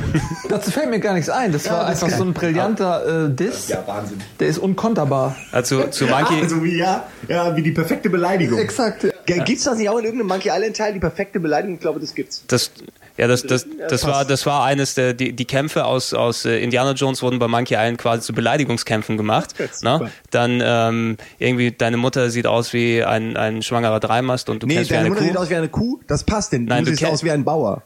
war es nicht, die Antwort zum Beispiel. War es so? War es nicht, du, so. Nein, war es du nicht, du kennst wie eine Kuh? Du kämpfst wie eine Kuh, ja, irgendwie so, hast recht. Du kämpfst wie eine Kuh. Doch. Das. Ja. Ja, aber das, die, die Parallele dazu war irgendwas mit Bauer. Das ist gut, denn du siehst aus wie ein Bauer. Wie? Bauer und Kuh. Erst war die Kuh, Pepper. Erst war die Kuh, dann der Bauer. Aber Guck war- nach, guck da- nach in deinem das- schlauen Internet. Das, das war einer der, der coolen Twists, die Monkey Island eben mitgebracht hat. Einfach ein bekanntes Gameplay-Element so umgedreht, dass es zur Serie wieder passt. Wer weiß, was es bei der Schatzsuche zu gewinnen gab? Was hat, hat man gefunden, wenn man Welcher den Teil Schatz gesucht hat? Äh, äh, Entschuldigung, ich bin jetzt gerade bei Teil 1. Stimmt, es gab ja irgendwie immer eine. ja, die Was Schatz gab's beim, beim ersten? Hä? Komm, das müsst ihr doch wissen. Ein T-Shirt, Mann. Gab's das T-Shirt? Dummes T-Shirt, ja. Und, Ja. ich, und da stand nur Das war drauf, Big ich habe, Whoop. ich, nee, ich das war habe, dann Teil 2 war das ja sogar, oder Teil, Big Whoop war Teil 2. aber Big Whoop war der, der Vergnügungspark, gell? Das war ja nicht das Ja. Big Whoop. Natürlich äh, eine Sache, die du jetzt natürlich hier dann mit ansprichst, Big Whoop. Äh, Monkey Island 2 hat einen ziemlich, Der Eddie kann ja, wenn du bei unserem Englisch, da, da fällt ihm einfach. ja, Metroid. Äh, Komm, warte, wir haben noch ein Ja, paar mehr. genau. Ähm, äh, Monkey Island 2 hatte ein recht kontroverses Ende zur damaligen Zeit. Also ich will ich will es jetzt nicht unbedingt spoilen für die Leute, die es jetzt noch spielen wollen, aber es hat, sagen wir mal, auch für das Absurde von wie Monkey Island eigentlich alles dargestellt hat, nochmal was draufgesetzt, Eigentlich war es ganz schlimm. Fandest du es echt ganz schlimm? Also, ja, also hier, wer war's? Ron Gilbert? Nein, wer war nochmal verantwortlich? Ron dafür, Gil- der bei in Teil 3 ich mehr dabei ich glaube, war. es war Ron Gilbert, ja. Die haben sich ja sicher was überlegt, wie sie dann Teil 3 weiterführen. Ja, das haben sie. Äh, und so äh, ist es schade, dass man nie wirklich äh, erfahren hat, was denn jetzt. Er sagt auch in Interviews, will er bis heute nicht Genau, erzählen, was ja. die Idee dahinter war. Aber es ist eines der ungewöhnlichsten Enden, gerade in bei so einer Serie, was ich je gesehen habe. Also äh, auch wenn ich es jetzt vor kurzem erst gesehen habe, weil ich es eben erst vor kurzem dann vor ein paar Jahren durchgespielt habe. Ich höre gerade wieder, ich habe Unrecht. Bei was? Wie Pepper? immer. Worum geht's? Bauer Deswegen hat er. Unrecht. Hier, du kämpfst wie ein dummer Bauer, wie passend, du kämpfst wie eine Kuh. Ah, naja. Auch mit welchem Selbstbewusstsein er es laut Aber ich vorliest und dann Richtige- feststellt, dass Ich er... habe doch trotzdem gesagt, Bauer und Kuh. Das war das, was ich gesagt Ganz habe. offensichtlich hast du Monkey Island nie gespielt, Simon. Echt, Weißt du, wirklich. Nils, ich hatte mal einen Hund, der war klüger als du. Das passt ja gut. Du kämpfst wie ein Bauer. Nein, die Antwort habe ich dir jetzt natürlich extra nicht gegeben. Der, ja. Aber er da, muss dir das Fechten beigebracht haben. Ah, Da, verdammt. Das da wär- werden wir auf die, auf die Kontroverse werden wir nochmal kurz zu sprechen kommen, wenn wir dann bei Monkey Island 3 angelangt sind. Äh, um die Überleitung zum, zum nächsten Teil zu schaffen oder zum nächsten Spiel, was rausgekommen ist. Eine neue Sache bei Monkey Island 2 war auch, dass du einen unterschiedlichen Schwierigkeitsgrad hattest. Du konntest am Anfang zum ersten Mal auswählen, willst du die, die halbstarken Versionen mit den Popelrätseln, wo du dir den Kopf nicht wirklich anstrengen musst, oder willst, willst du das Spiel für richtige Männer haben? Ich habe auch nie, was ist eigentlich der Unterschied gewesen? Würde mich mal interessieren, weil eigentlich ist es doch anstrengend, ein, ein Rätselspiel dann mit leichteren Rätseln zu machen. Exakt, deshalb haben das ja auch nur Deppen gemacht. Eben. Ja, aber Ja. hat jemals die, die eine die Version gespielt? Mich würde mal interessieren, was die Unterschiede waren. Also das es, meine ich, ich. ich, glaube, es waren gespielt. wirklich, ich glaube, es waren wirklich nur reduzierte Rätsel, dass du eben nicht so viel Schritte machen musstest und nicht unbedingt alle Items haben musstest, um bestimmte Sachen zu schaffen. Ich weiß aber auch nicht, ob du dann das Ende, das richtige Ende auch gesehen hast. Da bin ich mir jetzt nicht mehr komplett sicher, weil das machen manche Spiele ja gerne dann. Ja. Äh, um da aber die Brücke dann eben zu schaffen, der nächste Teil oder das nächste Spiel, was nach Monkey Island 2 herauskam, war diesmal Curse. wieder ein Indiana Jones. Ach nee, Äh, Indiana Jones. 1992 kam Indiana Jones and the Fate of Atlantis heraus. Und das war im Gegensatz zu Indiana Jones and the Last Crusade keine Umsetzung direkt aus dem Kino, sondern ein exklusiv für ein Spiel äh, geschriebene, geschriebenes Design, geschriebenes Szenario und eine Story, ein Indie-Film, der quasi nie verfilmt wurde. Und gleichzeitig auch der bessere vierte Indie-Film. Gleichzeitig auch merkwürdigerweise sorry, der aber bessere. der vierte, oder? Ich glaube, da sind sich auch komischerweise alle einig. Das Spiel hatte eine bessere Story als der vierte Film. Also es ist auch, es ist auch sehr strange eben dadurch, dass du so lange Jahre auf den vierten Indiana Jones Film gewartet hast. Es war ja für viele damals der Ersatz, weil die dachten sich nach, okay, nach Indiana Jones 3, Anfang der 90er ist die Serie zu Ende. Jetzt kriegen wir ein paar Jahre später so einen inoffiziellen Videogame-Nachfolger, ähnlich wie wir es jetzt zum Beispiel mit Ghostbusters bekommen, äh, einen inoffiziellen Videogame-Nachfolger und die Story ist genauso gut wie bei den Filmen, wenn nicht vielleicht sogar besser. Atlantis passt doch auch viel Atlantis- besser als, als die Alien-Mist. Dieser Mist, ey. Also wirklich, nee. Aliens. Das ist Spielberg muss man einfach eine Kamera abnehmen. Der darf nicht mehr. Das ist der Lukas, der ist, äh, Ja, einfach, stimmt, der der, ist ja der ist einfach senil geworden Ja. vor, vor einigen Jahren. Äh, aber bei äh, Indiana Jones and the Last Crusade hast du eben einen komplett neuen Indie-Film quasi zum Nachspielen. Natürlich, Szenario ist im Namen schon drin. Indi Indiana Jones sucht nach Atlantis und äh, hat Er dort. findet es auch. ja, habe ich jetzt alles gespoilert. Okay, nächstes Spiel. Er kriegt auch den Gral und äh, ja. Und das Mädchen, oder? Weiß ich Äh, nicht. Indy kriegt immer das Mädchen. Indy kriegt immer das Mädchen, wie Jamse Bonde sozusagen. ja, genau. Passt schon. Wer ist das? Du kennst dich doch, du siehst so. Ja, Moby Dick, der weiße Gral. Gralzahl. Äh, wir lösen uns hier einen Quatsch auf. Ja. Äh, und äh, da der Zusammenhang zu Monkey Island 2, Monkey Island 2 hattest du die unterschiedlichen Schwierigkeitsgrade, die du wählen kannst. Was sie bei Indiana Jones 4 gemacht haben, ist quasi dir drei unterschiedliche Lösungswege zu bieten. Du Von konntest, vornherein sau schwer zu machen. ja, du, du hast das quasi am Anfang äh, in den ersten 15 Spielminuten festgelegt, wie du das erste Rätsel löst. Da ging es nämlich darum, Indy ist äh, von dem Theater und innen drin gibt eine alte Kollegin von dem eine Vorlesung. Und wie wird er dort reinkommen? Da gab's da gab's drei Methoden. Du konntest einerseits den äh, Türvorsteher da verprügeln und dann reingehen. Dann hast du sozusagen den, den Weg der Gewalt genommen, dass du dann lieber Eddie. gekämpft hast. Hat Eddie gemacht, oder? Hast du den vierten nicht gespielt? Ich, hab- nee, ich habe ihn zu Hause, natürlich habe ich ihn mehrmals gespielt. Äh, der der zwei, sagen, hast du gehauen oder hast du gerätselt? Ich frage, ich wollte ihn gerade aussprechen Ach so. lassen, Ja. den Gregor, um zu hören, welche Alternative noch gab. Dann kann ich mich besser erinnern. Ich weiß, dass ich Genau. durch den Hintereingang gegangen Genau, bin. Da der- war irgendwas mit Kisten oder Genau, der, der, der zweite Weg war, äh, du konntest durch den Hintergang durch, da waren Kisten, die du verschieben konntest, dann bist du den Weg der Rätsel gegangen, dass du innerhalb der, der Locations dann Rätsel gelöst Bild, Und. Nee, und, es gab, nee. und es gab den äh, Weg der Weisheit, glaube ich, haben sie es damals genannt. Äh, du konntest, Den habe ich genommen. du konntest, du konntest überreden, über Dialoge dann die Ja, Rätsel war am ehesten lösen, weil du konntest dann dem Türvorsteher eine Zeitung geben und den dann überreden, geh mal und lies die Zeitung in Ruhe durch, damit ich durch die Tür gehen kann. Und je nachdem, wie du dich entschieden hast, ähm, hat das Spiel dann zwar einen ähnlichen Verlauf genommen, aber die Rätsel waren dann eben unterschiedlich zu lösen. Ne? Was für ein Aufwand. Es Eigentlich. ist, es ist eigentlich ein riesengroßer Aufwand, der hat aber auch wirklich gut funktioniert in dem Spiel. Na, wenn du dich einmal so festgelegt hast am Anfang, wie würde ich es am ehesten lösen und das machst du zu Beginn, das Spiel sagt dir ja nicht, dass es dann in diese Form dann dorthin geht. Äh, und äh, du bestimmst, wie du das dann spielen willst, wie du es dann auch am Anfang gespielt hast. Und das ist eigentlich ein Das hab ganz ich kluger Weg. tatsächlich nicht gewusst. Das, das weißt du auch erst, wenn du nachher drüber gelesen hast, leider. Ja, aber wenn du es innerhalb des Spiels nicht merkst, ne, dann, das ist ja gut, dann das Spiel, das Spiel ja. passt sich dir gegenüber an, wie du am ehesten spielen musst. Und es wird für dich das ideale Spielerlebnis sozusagen. Finde ich super. Das ist ja eigentlich so eine Sache, so ein, so ein Mut zur Verschwendung, äh, den man ganz selten sieht, weil äh, man will natürlich den Leuten ähm, auch alles zeigen, was man programmiert. Und alle, wenn man, wenn man den Luxus äh, sich leistet, Dinge zu programmieren und äh, die Gefahr eingeht, dass das nie jemand sieht, ja, dann ist das ja im Prinzip wirklich für die Katz. Aber wenn man wirklich sagt, ey, ähm, wir bieten mehrere äh, Möglichkeiten, das Ganze durchzuspielen und ähm, wirklich mal Neues zu entdecken, auch beim zweiten oder dritten Mal. Ähm, ja, dann ist das mutig und äh, finde ich super. Ich bin auch großer Fan Top. von alternativen Lösungswegen. Es gibt einem einfach das Gefühl, dass man äh, alles machen kann. Ja.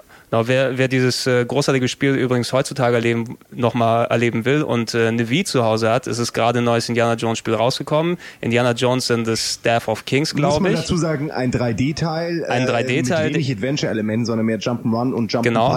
Aber was, was, was die dann quasi gemacht haben, war, das äh, Indiana Jones and the Fate of Atlantis als Bonus mit dazuzugeben. Also ich, ich kenne nicht, ich kenne nicht wenige Leute, die sich das Spiel einfach gekauft haben, nur weil das Bonusspiel mit drauf ist. Aber, das muss man kurz sagen, äh, nicht bei allen Versionen ist das Bonusspiel mit dabei. Bei der- war, bei der ich, Wii- bei der Wii ist es dabei. Genau, bei der Wii ist es Aber dabei. ansonsten nicht. Es ist, es ist schade, weil es, das Spiel gibt's dann auch für PSP und äh, dem DS. Genau, und da ist es nicht dabei. Da ist es leider nicht dabei. Da gibt's andere Wege, um äh, die Spiele dann dort zu spielen. Da werden wir kurz später dann Was ist eigentlich aus, aus es Detail. gab doch mal ein, äh, so ein ambitioniertes PC-Projekt äh, für einen neuen Indiana Jones Teil, wo es auch so spektakuläre äh, Screenshots und so gab. Äh, Das ist auch eine Versenkung Es gibt, verschwunden, nee, oder? es gibt einen inoffiziellen Nachfolger zu Fate of Atlantis, den habe ich mir sogar, den kann man sich kostenlos im Netz runterladen. Habe ich auch angefangen zu zocken, so 20 Minuten oder so. Funktioniert eigentlich auch. Ich kann es nicht wirklich bewerten, weil ich habe es nicht weit genug gespielt, aber es sieht aus wie ein offizieller Teil. Also die haben sich da schon Ja, äh, da, redlich Mühe gerade bei gegeben. den LucasArts-Dingen sind dann die, die Fans sehr mittendran. Bei Zack McCracken Zack gab's ja auch ein... Zwei sogar schon. Mhm. Zwei verschiedene Fans. Genau, es, es gab ein uraltes, was so basiert hat auf alter 2D-Grafik und das hatten wir auch äh, in der Sendung vor, ich glaube im letzten Jahr nochmal vorgestellt, in Deutschland ein zweites entwickelt, was mit komplett neu gezeichneter Grafik gemacht wurde. Ich das habe ist auch leider das Bessere. Das erste hat so äh, Hintergründe geklaut aus, aus Neo Geo. genau aus, nee, aus, Also aus ganz Robo Army ja, und Robo Army, ja, was genau. geklaut, so. So ganz äh, Und merkwürdiges. man hat äh, am Ende einen Dreier mit, mit den beiden weiblichen Protagonisten, äh, also vom Mars hier, die beiden Mädels. Also total komisch. War das nicht also, normal? äh, Nein, das war im, in dem ersten Fanspiel hat Ach, man im am Spiel, Ende einen Dreier mit Kopf. zwei Frauen. Und es macht so, es ist wirklich so pubertär, aber es ist auch Äh. irgendwie lustig. Also es ist schon auch, aber pubertär. Es ist, es ist schon. es. Es ist schon auf jeden Fall pubertär. Indiana Jones Fate of Atlantis, immer noch ein gutes Spiel und äh, wer es ausprobieren will, wie gesagt, in der Wii-Version offiziell. Nach äh, Indiana Jones and the Fate of Atlantis hatten sich die, die LucasArts-Leute wieder ein Jahr gelassen und jetzt kommen wir ja zum, zum Elefant im Porzellanladen sozusagen.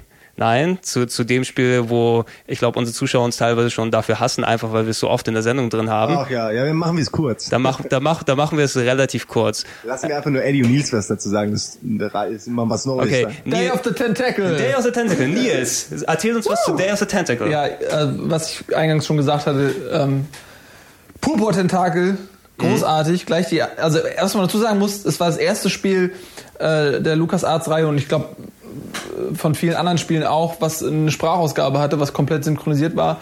Ähm, und zwar richtig gut. Da war das erste sogar. Das erste in Ja. Deutsch auf jeden Fall. Äh, das war das, was aufgefallen ist, was ähm, mich von Anfang an gefesselt hatte und dann gleich die erste Szene mit dem dreckigen Fluss, wo dann aus diesem armlosen Tentakel dem wachsen so zwei kleine Stummel. Piep, piep. Und auf einmal ist er der gefährlichste Bösewicht aller Zeiten Ich fühle mich, als könnte ich. Aber auch allein Als dieses, könnte ich. Allein das Geräusch, wenn die Tentakeln durch den Bild laufen. Ja, also Das ist schon, wie, man, man fühlt richtig, wie es, wie sie am Boden festkleben und sich so abschälen müssen und wieder hinflatschen. Das ist super. Es, er ist, äh, wie man sieht, die, die Begeisterung kennt keine Grenzen für, für the Tentacle. mein Lieblingsrätsel, äh, man, man wollte, dass es regnet. Und deswegen musste man versuchen, ein Auto zu Ah. waschen, weil dann regnet es ja immer. Ja, klar. das also ist so, super. so, das ist die Art der Logik der Rätsel gewesen. Ja, aber es Super. ist auch, es macht Sinn. ja, ja. Es macht auch, und man muss nicht ein Danach Auto macht waschen, es sondern eine Kutsche. Äh, ja, das stimmt. Die Kutsche, genau. Also um, um äh, es für die Leute zusammenzufassen, die immer noch nicht kapiert haben, warum wir Day of the Tentacle einfach so sehr pushen hier in der Sendung. Es ist, ähm, also Monkey Island 1 ist für mich da noch relativ nah dran, aber für mich ist es quasi äh, das perfekte Adventure-Spiel in, in, in der Form, wie es ist. Es gibt eigentlich keinen wirklichen Makel, den du dort hast. Also du hast fantastische Grafik, super Synchro, sympathische Charaktere, tolle Rätsel, die in drei Zeitebenen stattfinden. Und hier merkt man auch, dass Bernhard auf jeden Fall der beliebteste war aus den Menschen, weil er jetzt plötzlich irgendwie der Führende ist in, in, in, in dem zweiten Teil. Merkt man halt ganz klar, also der Super-Nerd ist einfach der, den alle wollten. Genau. Ja, ich meine, das macht ja, Ja, macht ja nur so. Sinn. Dave ist gar nicht mehr dabei. In, Also in, der Aspekt, den du gerade gesagt hast mit den Zeitreisen, den kann man gar nicht ähm, genug rausarbeiten, wie smart der in diesem Spiel umgesetzt wurde und wie unfassbar motivierend das ist und einfach nochmal das Adventure-Genre auf eine neue Ebene gebracht hat, weil du musstest wirklich jetzt auch diese gewisse Logik mit anbringen, okay, wenn ich das in der Vergangenheit an die Stelle mache, wo ist es dann 2000 Jahre später in der Zukunft? Was ist daraus geworden? Und so ergeben sich ja dann wirklich viele Rätsel, dass du irgendwas am, an einem, irgendwo was pflanzt oder irgendwo was machst, ähm, und dann 2000 Jahre in die Zukunft reist und guckst, was ist draus geworden. Das, Das ist ein super. Aspekt. Ja, das haben sie Genau. mit dem, Den mit Hamster Einfrieren. schicken Ja. Genau. Und, und äh, hier du, die, die Münzen, die du zum Trocknen vom Pullover dann reinwirfst in der einen Zeit und dann dauert es 200 Jahre, bis der getrocknet man, man ist. es wirklich kurz nur kurz, also man, man steckt den Hamster, den armen Hamster aus Manic Menschen steckt man in eine Tiefkühltruhe, dann holt man ihn in der Zukunft raus, dann ist er ein Eisblock, dann muss man, braucht man einen Pulli, um ihn zu wärmen, nachdem Mhm. Ja. man ihn in der Zukunft in eine andere Mikrowelle, wo er nicht verreckt, reingesteckt hat. Also man erinnert sich auch ständig an die alten Szenen und denkt sich, nein, ich muss ihn nicht wieder in die Mikrowelle, aber es passiert halt nichts. Ja, und man muss es, man muss es machen. Und dann musste man in der, in der Gegenwart ganz viele Dinger in den, in den Trockner stecken. Genau. Ganz viel Münzen, das dann in der Zukunft er gerade fertig gelaufen ist und der Pulli dann, der im Trockner war, ganz klein ist, dass er dem Hamster passt. Also, das ist die Art von, von Zeiträtseln, die man da hatte. Es, das, das Merkwürdige da, dadurch, es hört sich jetzt abgedreht an, aber es macht vollkommen Sinn und wenn innerhalb man des selbst auf die Lösung kam, waren, da war man echt froh. Man hat sich wirklich gefreut, weil man eigentlich ein total logisches Rätsel einfach so rausgekriegt hat, was aber trotzdem abstrus Also, ist. Day of the Tentacle ist wirklich auch eines der Adventures, die man relativ gut und flüssig durchkommt mit eigenem Kombinieren Ja. und, und Nachdenken. Ja. Also da hatte ich bei Monkey Island, wie gesagt, den Simons von angesprochen, gab es mehr so Rätsel, wo du einfach, oder der Nils was, einfach wilder kombinierst und dann mit ein bisschen Glück richtig drauf kommst in purer Verzweiflung. Bei Day of the Tentacle gibt's auch ein, zwei Rätsel, die richtig schwer sind, wo man vielleicht nicht so leicht war, aber im Prinzip kommt man äh, schon durch eigenes Nachdenken sehr weit. Eben, das, das ist das äh, Adventure, wo ich eigentlich am wenigsten äh, Makel einfach finde. Ne, man kann sich natürlich dann irgendwo an, an bestimmten Punkten dann hochziehen, dass ich das eine Rätsel ein bisschen undurchsichtig finde, aber ähm, das findest du eigentlich bei jedem Spiel und Manic Mansion bietet, äh, Manic Mansion, Manic Mansion 2. Äh, Manic Mansion 1 gab es ja übrigens dort auch zum Spielen, ne, als klar. Bonus mit komplett mit reingetan. Also auch nochmal ein extra Punkt, den andere Spiele nicht haben. ja, bei Weird Ed in der Genau, Wohnung. du musst den Computer einschalten, hast du komplett. Briefmarkensammlung. Genau. Ja, aber wie kommt, Da, Ja. da ist ein Rechner und da kannst du Monkey Island Du schaltest den Rechner ein und es ist komplett Manic Mansion 1 drin, von Anfang bis Ende, dass du es durchspielen Das kannst. ist übrigens äh, synchronisiert von Lukas Podolski. Würde passen. Meine Briefmarken. Super. Nee, er hat so geil gelispelt. Oh. Ja. Der Sohn hat in der deutschen Synchro äh, von Tod ja, zu schießen.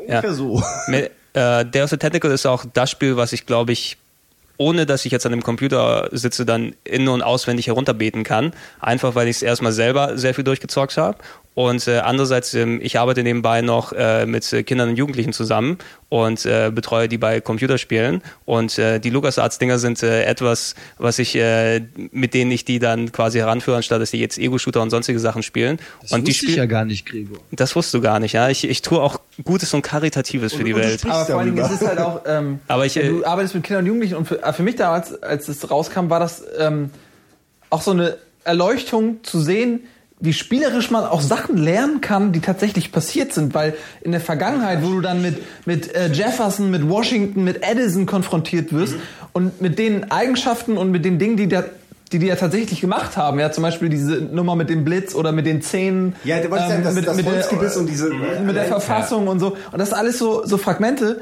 ähm, die bleiben einfach hängen. Ja, Ja, und wenn, ich- wenn ich diese ganze, die, diesen ganzen Kram aus der Schule auf so eine Art und Weise beigebracht bekommen hätte, würde ich das heute noch Super wissen. Lernspiel. Ja, wenn LucasArts Lernspiele gemacht hätte, Aber das, ey. das Geile ist, diese so Geschichte, smart. die der Nils gerade erzählt hat mit, mit äh, der Verfassung und so, man ist ja, äh, man nebenbei, während man das Spiel löst, hat man ja auch die Verfassung, also man ist ja eigentlich der ausschlaggebende Grund für die Verfassung. Das Genau. haben die so sympathisch, In der ja, so sympathisch eingebaut, dass Hoagie da hingeht und quasi denen so ein paar Tipps gibt. Kommt doch noch ein Vorschlag. Genau, und äh, dass, dass jetzt alle einen Staubsauger einfach im Keller haben müssen in Ja, Amerika. genau, das war gut. Du brauchtest irgendwas, dann hast du schnell Hoagie das, das geschickt, so nach dem Motto, hier, ich brauch den und den. Pack's in die Verfassung. Genau, pack's in die Verfassung. Da war ja dieser, dieser, dieser Kasten mit den Vorschlägen. Das Design Genau. der amerikanischen Flagge und so. genau. Ja, es ist, also wir, wir können jetzt alle Rätsel hier Aber vorwegnehmen, aber, wer das- es noch nicht kennt, muss spielen. das ist eben eine Beobachtung, die ich auch bei, bei Kindern jetzt heute mache, dass die heute immer noch total aufs Spiel ansprechen und auch wirklich sich selber hinsetzen können und es lösen können. Es hat einfach so ein Appeal, es funktioniert einfach so gut, dass sich über die Generation dann ähm, hinwegzieht. Ne? Also wenn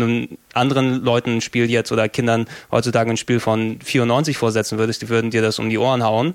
Äh, aber das Ding funktioniert und wird, denke ich, auch immer noch in 10 bis 20 Jahren funktionieren, weil es einfach so zeitlos gut ist. Exakt, da muss man auch einfach mal sagen, das ist das Positive am, am Point-and-Click-Adventure, dass es eigentlich nicht viel mehr braucht als das, was Maniac Menschen an Grafik oder an audiovisuellen äh, Eindrücken geboten hat. Es, es, das Genre ist in dem Punkt quasi perfektioniert. Es wird auch durch 3D oder durch spektakuläre Grafik nicht mehr besser. Es ist exakt so, wie es da war.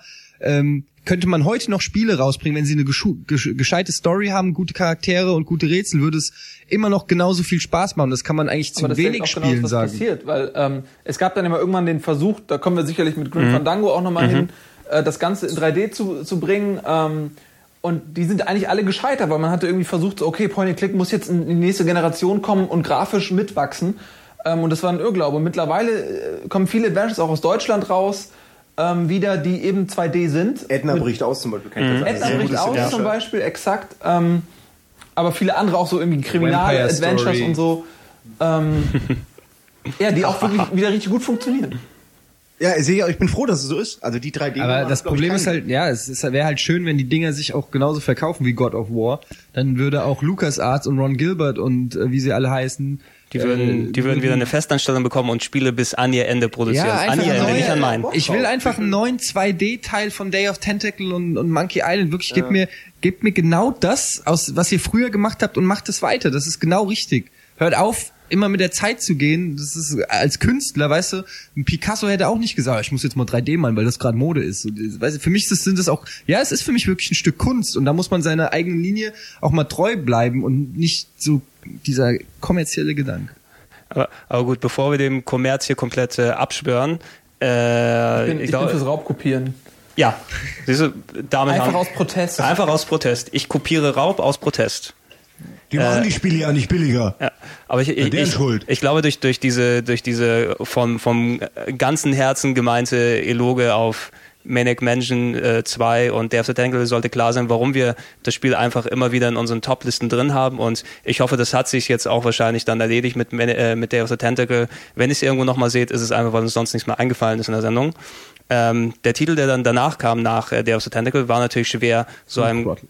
großen, nein, nicht War voll, nicht Full Throttle, war nicht Full. Throttle, nicht Äh, Voll okay, was gibt's denn noch? Okay, 93 war Day of the Tentacle. Äh, nee, Ja. zwei, nee, 92 war. Doch, 93 und ein paar Monate später, auf 93, kam das nächste Spiel. Das war. The Dick. Nein, Full Throttle. nein, The Dick. nein. Das kann doch nicht sein. Okay. Full Throttle? Sam and Max hit the road. Natürlich!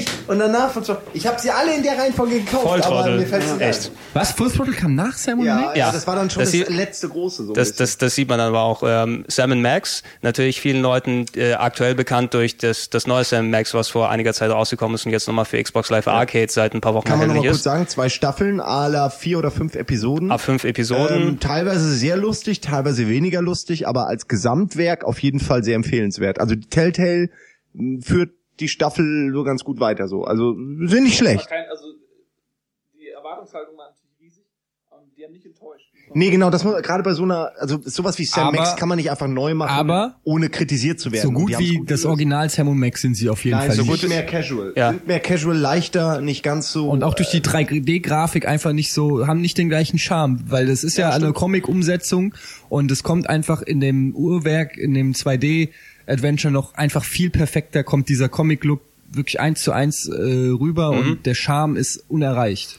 Vielleicht sind wir auch ein bisschen befangen dadurch, dass wir mitgewachsen sind äh, mit diesen Adventures. Man darf nicht vergessen, dass wir so langsam alt werden und aussterben und äh, auch nicht mehr die Zielgruppe sind. Äh, solche Spiele werden vielleicht auch eher für jüngere Leute gemacht, die eben nicht den ersten Teil äh, gespielt haben oder damals eben mit, mit den LucasArts ist äh, Adventures groß geworden sind. Ja? Ja, es ist natürlich, natürlich bringt sowas äh, mir im Endeffekt gar nichts, wenn jemand das Spiel dann für jemand anderes als für mich macht. Ne? Ja. Ne? Also da, da Mehr Spiele für mich. Genau, mehr Spiele für mich, weniger für euch bitte. Äh, Sam Max ist äh, quasi in der Tradition von, äh, wie wir schon erwähnt haben, in der Tradition von äh, Day of the Tentacle ein Comicspiel wieder gewesen und jetzt mit einer direkten Comic-Vorlage. Sam Max war sozusagen die Freelance Police, das äh, Polizisten Eingrau, die Polizisten Eingrauftruppe von ähm, Sam ist ja, glaube ich, der Hund. Der, der Äh, Sam ist der Hund, Max ist, äh, und äh, Max, der Max, Hase. Max ist der Terrorhase, der im Deutschen synchronisiert wurde von der Synchronstimme von Bart Simpson, was ich sehr irritierend fand damals, äh, als, als das Spiel dann gelaufen ist. Und das war, dadurch, dass es eine Comicvorlage war, äh, entsprechend wild und abgedreht von der Story her. Und ich kann dazu nur sagen, ja, Ich habe einen Magic Moment, der direkt am Anfang stattgefunden hat, wo ich noch, ich kannte natürlich Sam und Max wie die meisten wahrscheinlich zu dem Zeitpunkt überhaupt nicht. Und äh, es war natürlich nach den ganzen bekannten äh, LucasArts Adventure erstmal was, was ein bisschen strange war. Auch von der Steuerung war es ja ganz anders. Es gab nicht mehr das Menü, ähm, es, es gab kein Scum mehr, sondern es gab ja dieses äh, mhm. Das- diese Symbol, was sich verändert hat. Die Katze, äh, die, Ja. äh, der Hase, der, das Hasensymbol von Genau, es, es, es war ein Ding, was quasi ähm, von Sierra damals übernommen wurde, merkwürdigerweise. Normalerweise hat ja Lucas äh, Arts oder Lucasfilm Games, wie die damals hießen, immer als erste vorgelegt und andere haben kopiert. Da hatte Sierra natürlich sich gesagt, wenn LucasArts das macht, wir können ja nicht eins zu eins nur die Werbung machen, lass uns was anderes machen. Wir verzichten komplett auf Werben, die du anklicken kannst, sondern haben einen Cursor, den können wir verändern, verändern mit der rechten Maustaste, dann hast du ein Auge, mit dem du gucken kannst, einen Fuß, mit dem du gehen kannst, eine Das war Hand, mit der eine du... gute Idee. Es hat Das gut war- funktioniert. wenn du deinen Hasen benutzt hast, dann war das, was Genau, du meintest, dass dann man der, genau, man konnte kann. halt mit Max, dem Hasen, äh, wie auch in den Comics, der macht halt die verrücktesten Sachen, also jenseits von der Realität, ist eher wie so Tiny Toons. Der Genau, ist halt genau, ist alles so abgedreht. Es geht auf, es geht um die Suche nach Bigfoot. Also.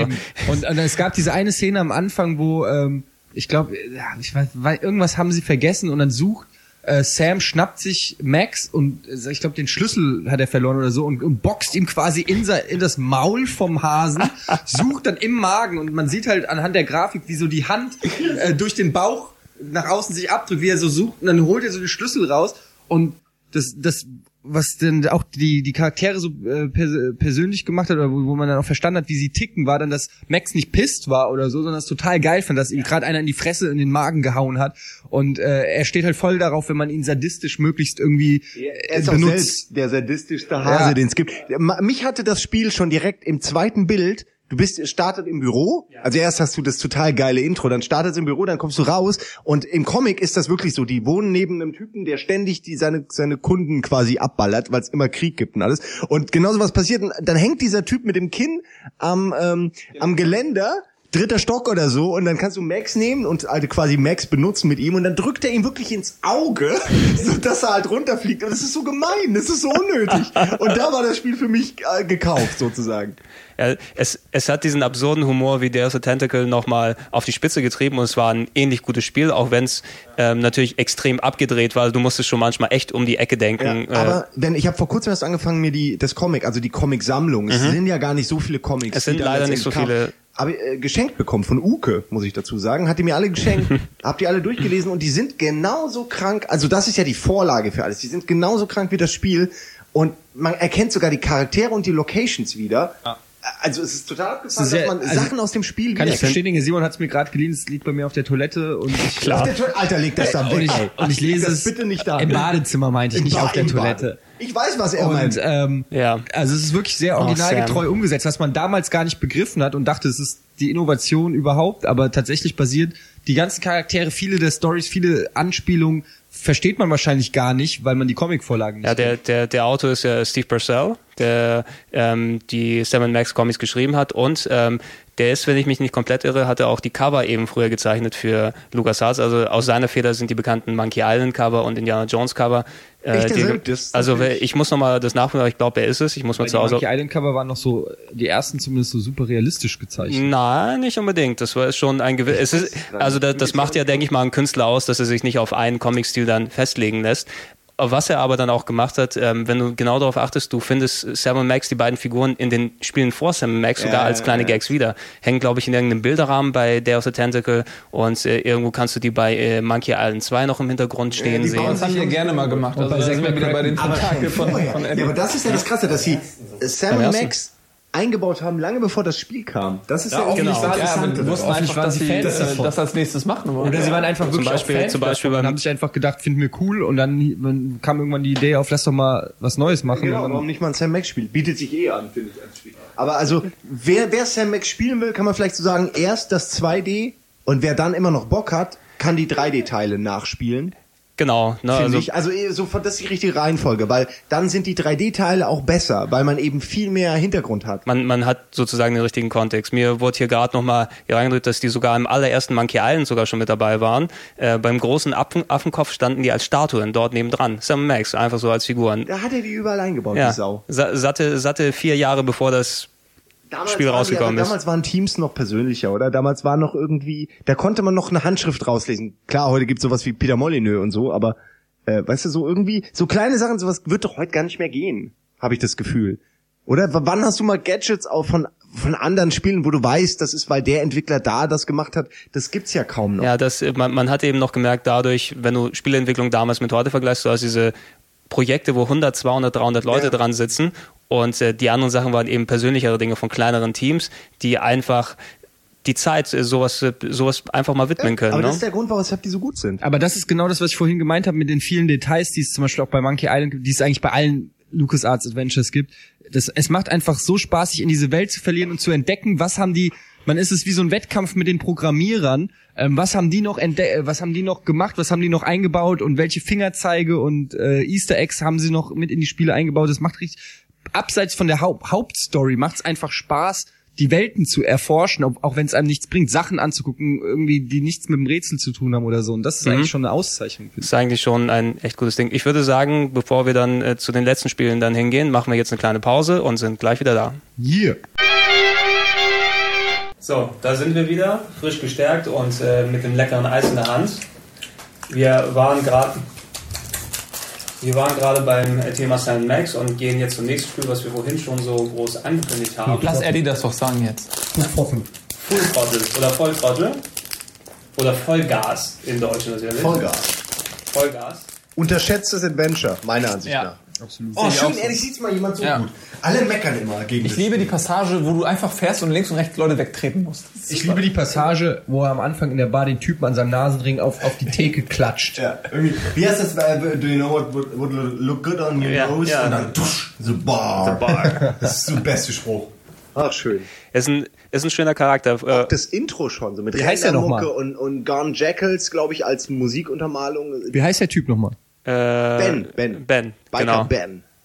Hat auch keinen Nachnamen natürlich. Ich glaube, äh, genau, er heißt, er heißt nur Ben. Also der, der Unterschied äh, zu der, zu der ähm, ja, Comic, also Comic ist es natürlich immer noch bei, bei Full Throttle, aber du hast nicht mehr dieses so Kiddie-Comic-mäßige, was Sam und Max ja im Grunde noch sind, sondern du hast hier eine richtige Biker-Story, die erzählt wurde. Ben ist der Motorradfahrer mit seiner Motorradgang und es ist kein typisches äh, Motorrad-Gang-Spiel, äh, was irgendwo in, in der Gegenwart spielt, sondern äh, es spielt in der nahen Zukunft irgendwie.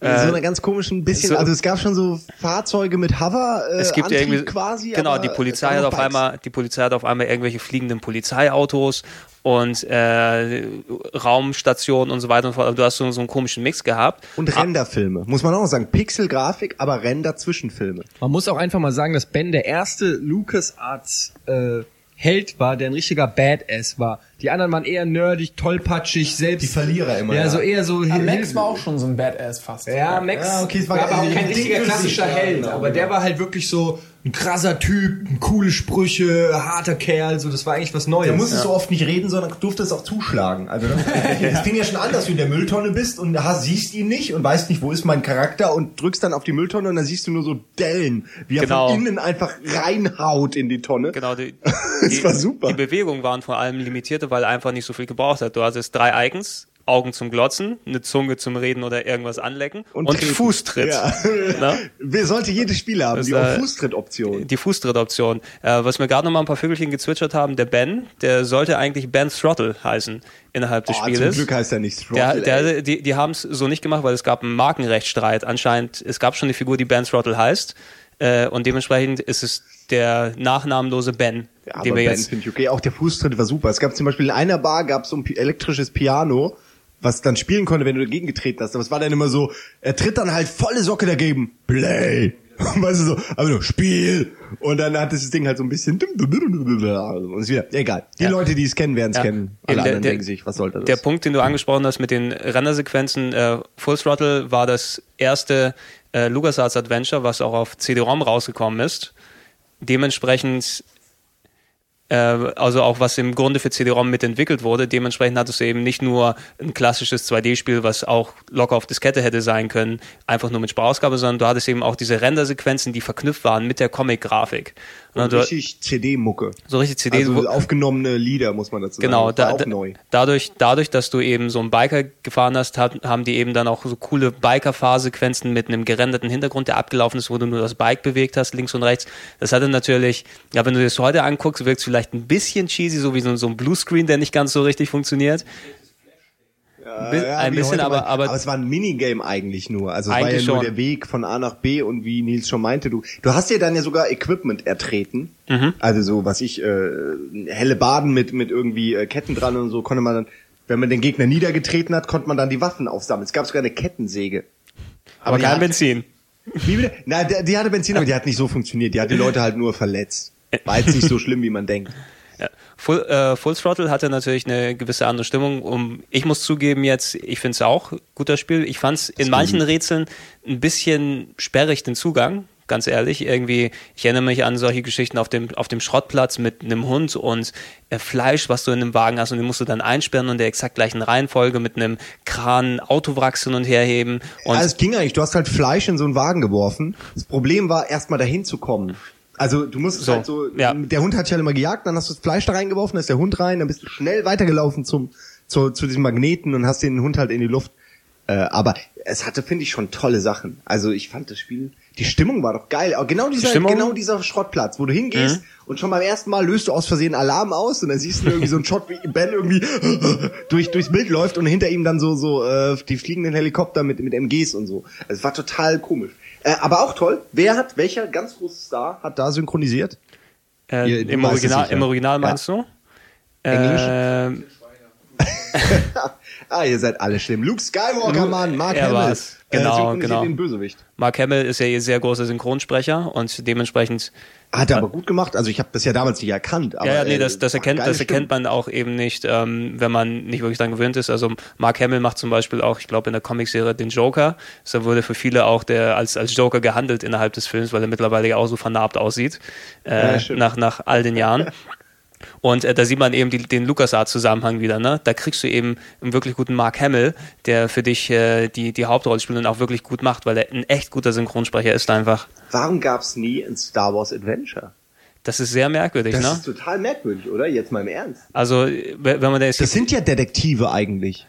Also äh, die Jedis. Also, es Also da, da, dafür, dass die, die Star Wars-Serie so ohne Ende durchgekaut und durchgelutscht wurde mit, mit Racern, mit Actionspielen, mit Jump'n'Runs, mit Rollenspielen und so weiter. Aber ausgerechnet das Genre, was, was Lucas als groß gemacht hat, was sie eigentlich am besten können, da ist Star Wars nie dorthin gegangen. Das Es ist gibt aber sicherlich eine Erklärung für im Sinne von, äh, wir wollen das Universum ähm, nur innerhalb von Filmen erzählen oder so. Ja, aber es gibt ja äh, zum Beispiel äh, hier Old Republic, zwei, die zwei RPGs, die, die haben unglaublich viel Story. Also das ja, ist aber die spielen, ja, das stimmt, der- aber, davor, ja. aber die haben nichts mit der eigentlichen Storyline. Das stimmt, ja. Also das meine ich ja. Die haben immer nur, entweder wurden die, Fil die, die, die Filme nacherzählt im Sinne von Return of the Jedi auf dem Super Nintendo oder so, ähm, oder aber es waren alternative Storylines, also weißt du, mit anderen fiktiven Charakteren, aber die haben nie wirklich Luke Skywalker genommen und ihn andere Abenteuer erleben lassen. Nicht offiziell ja zumindest. gut, man muss ja auch nicht, man hätte auch nicht ihn nehmen müssen. Ben Skywalker hätte mir Ben auch schon gereicht. Skywalker. Aber der ist doch tot, äh, egal.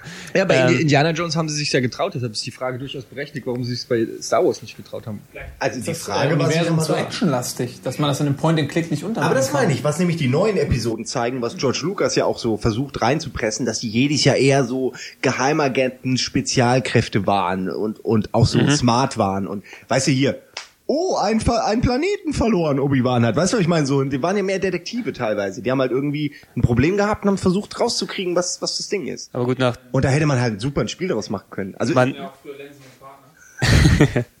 man, es ist, leider, leider ist die Gelegenheit ja leider schon äh, relativ lang verstrichen, ich dass werde es Lucas morgen Arts entwickeln. So. Du wirst es morgen entwickeln. Über, übermorgen Lucas. spielen wir es durch. Ja. Das wird, das äh, wird äh, fantastisch.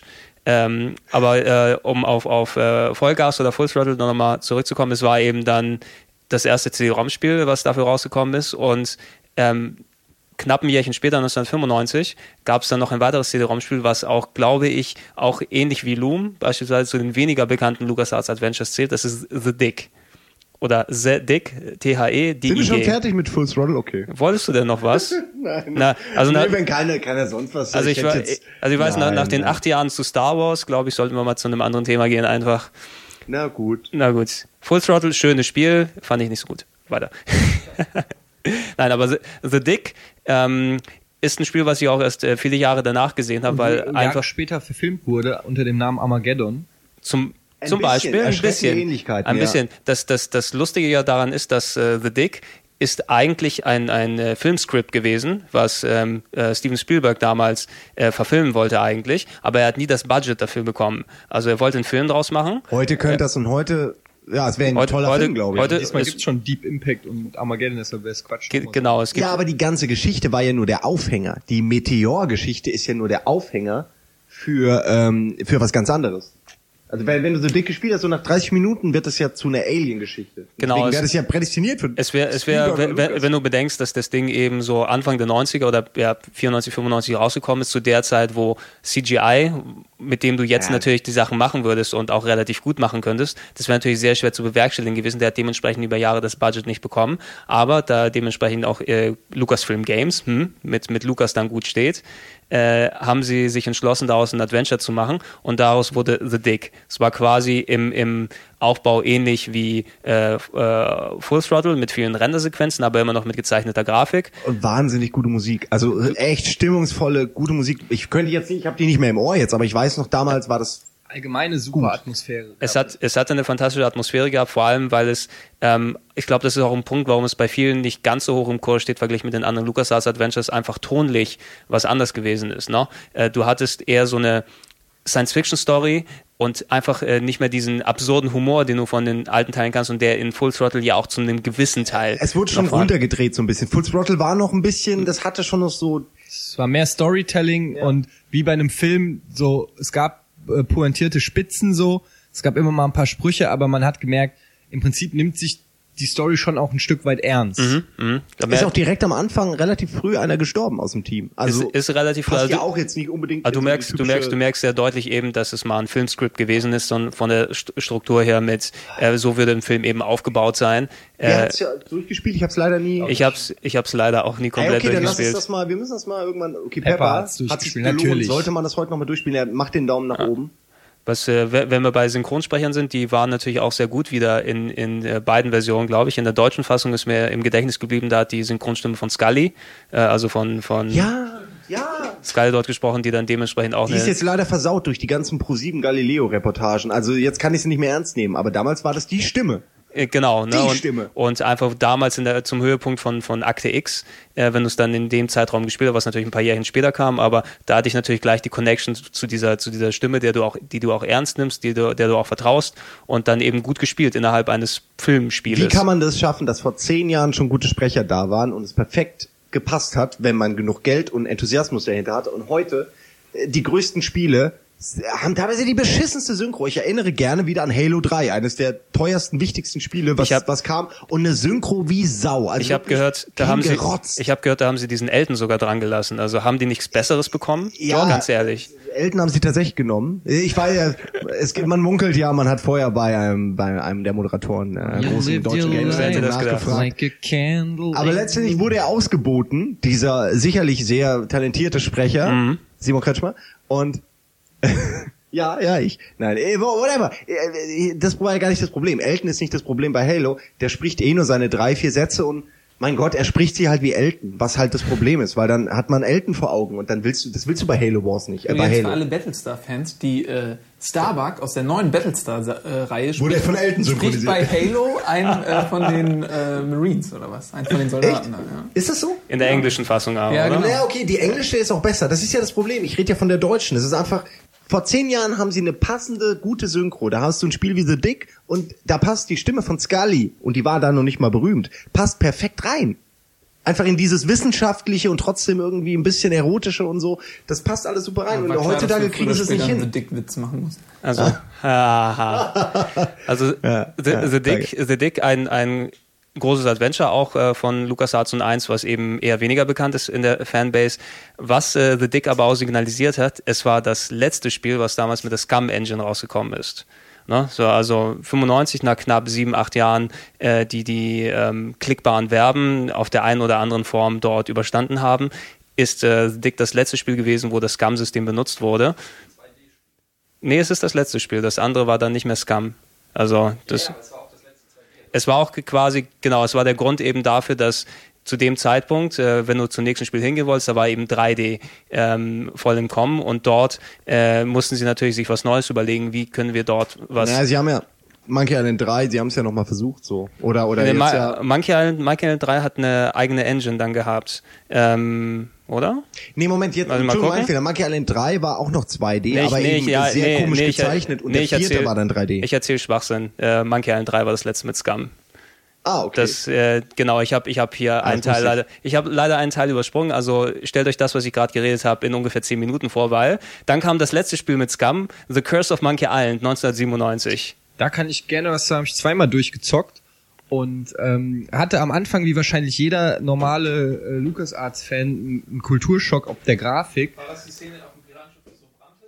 Und er gefesselt war? Ja, genau. ja, und dann kam dieses. Skelett, äh, Murphy. Mit Ma- Murray. Murray, Murray. Also also das war- ganz, also ich, ich möchte jetzt hier bitte nicht so viel Monkey Island 3 Hass hören, Nee, weil eben, deshalb wollte ich gerade sagen, und ich, ich, es kommt gerade noch. Äh, ich woll- Hass kommt. Nein, ey, im Gegenteil. Monkey Island 3, ich sag's ganz kurz, ist ein richtig geiler Monkey Island Teil.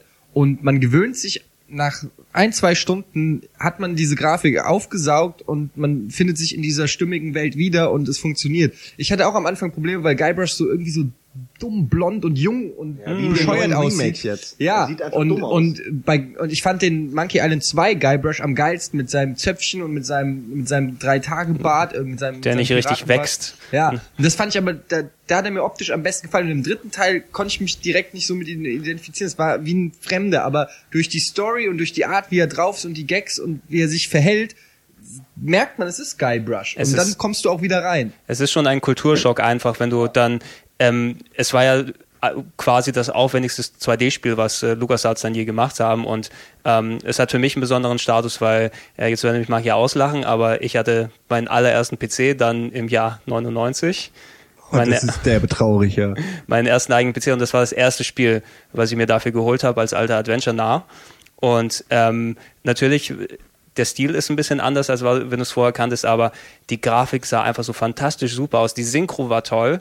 Die Story war abgedreht, die Rätsel haben gut funktioniert und für mich ist es so quasi immer noch der Titel, mit dem ich ähm, so PC-Gaming noch am ehesten verbinde. Das ist mein Start ins PC-Gaming gewesen damals. Also man kann, auf, man kann äh, auf jeden Fall sagen, dass seitdem Ron Gilbert dann nach dem zweiten Teil weg war, äh, die die Story natürlich dann irgendwie jetzt nicht Mhm, mehr passt.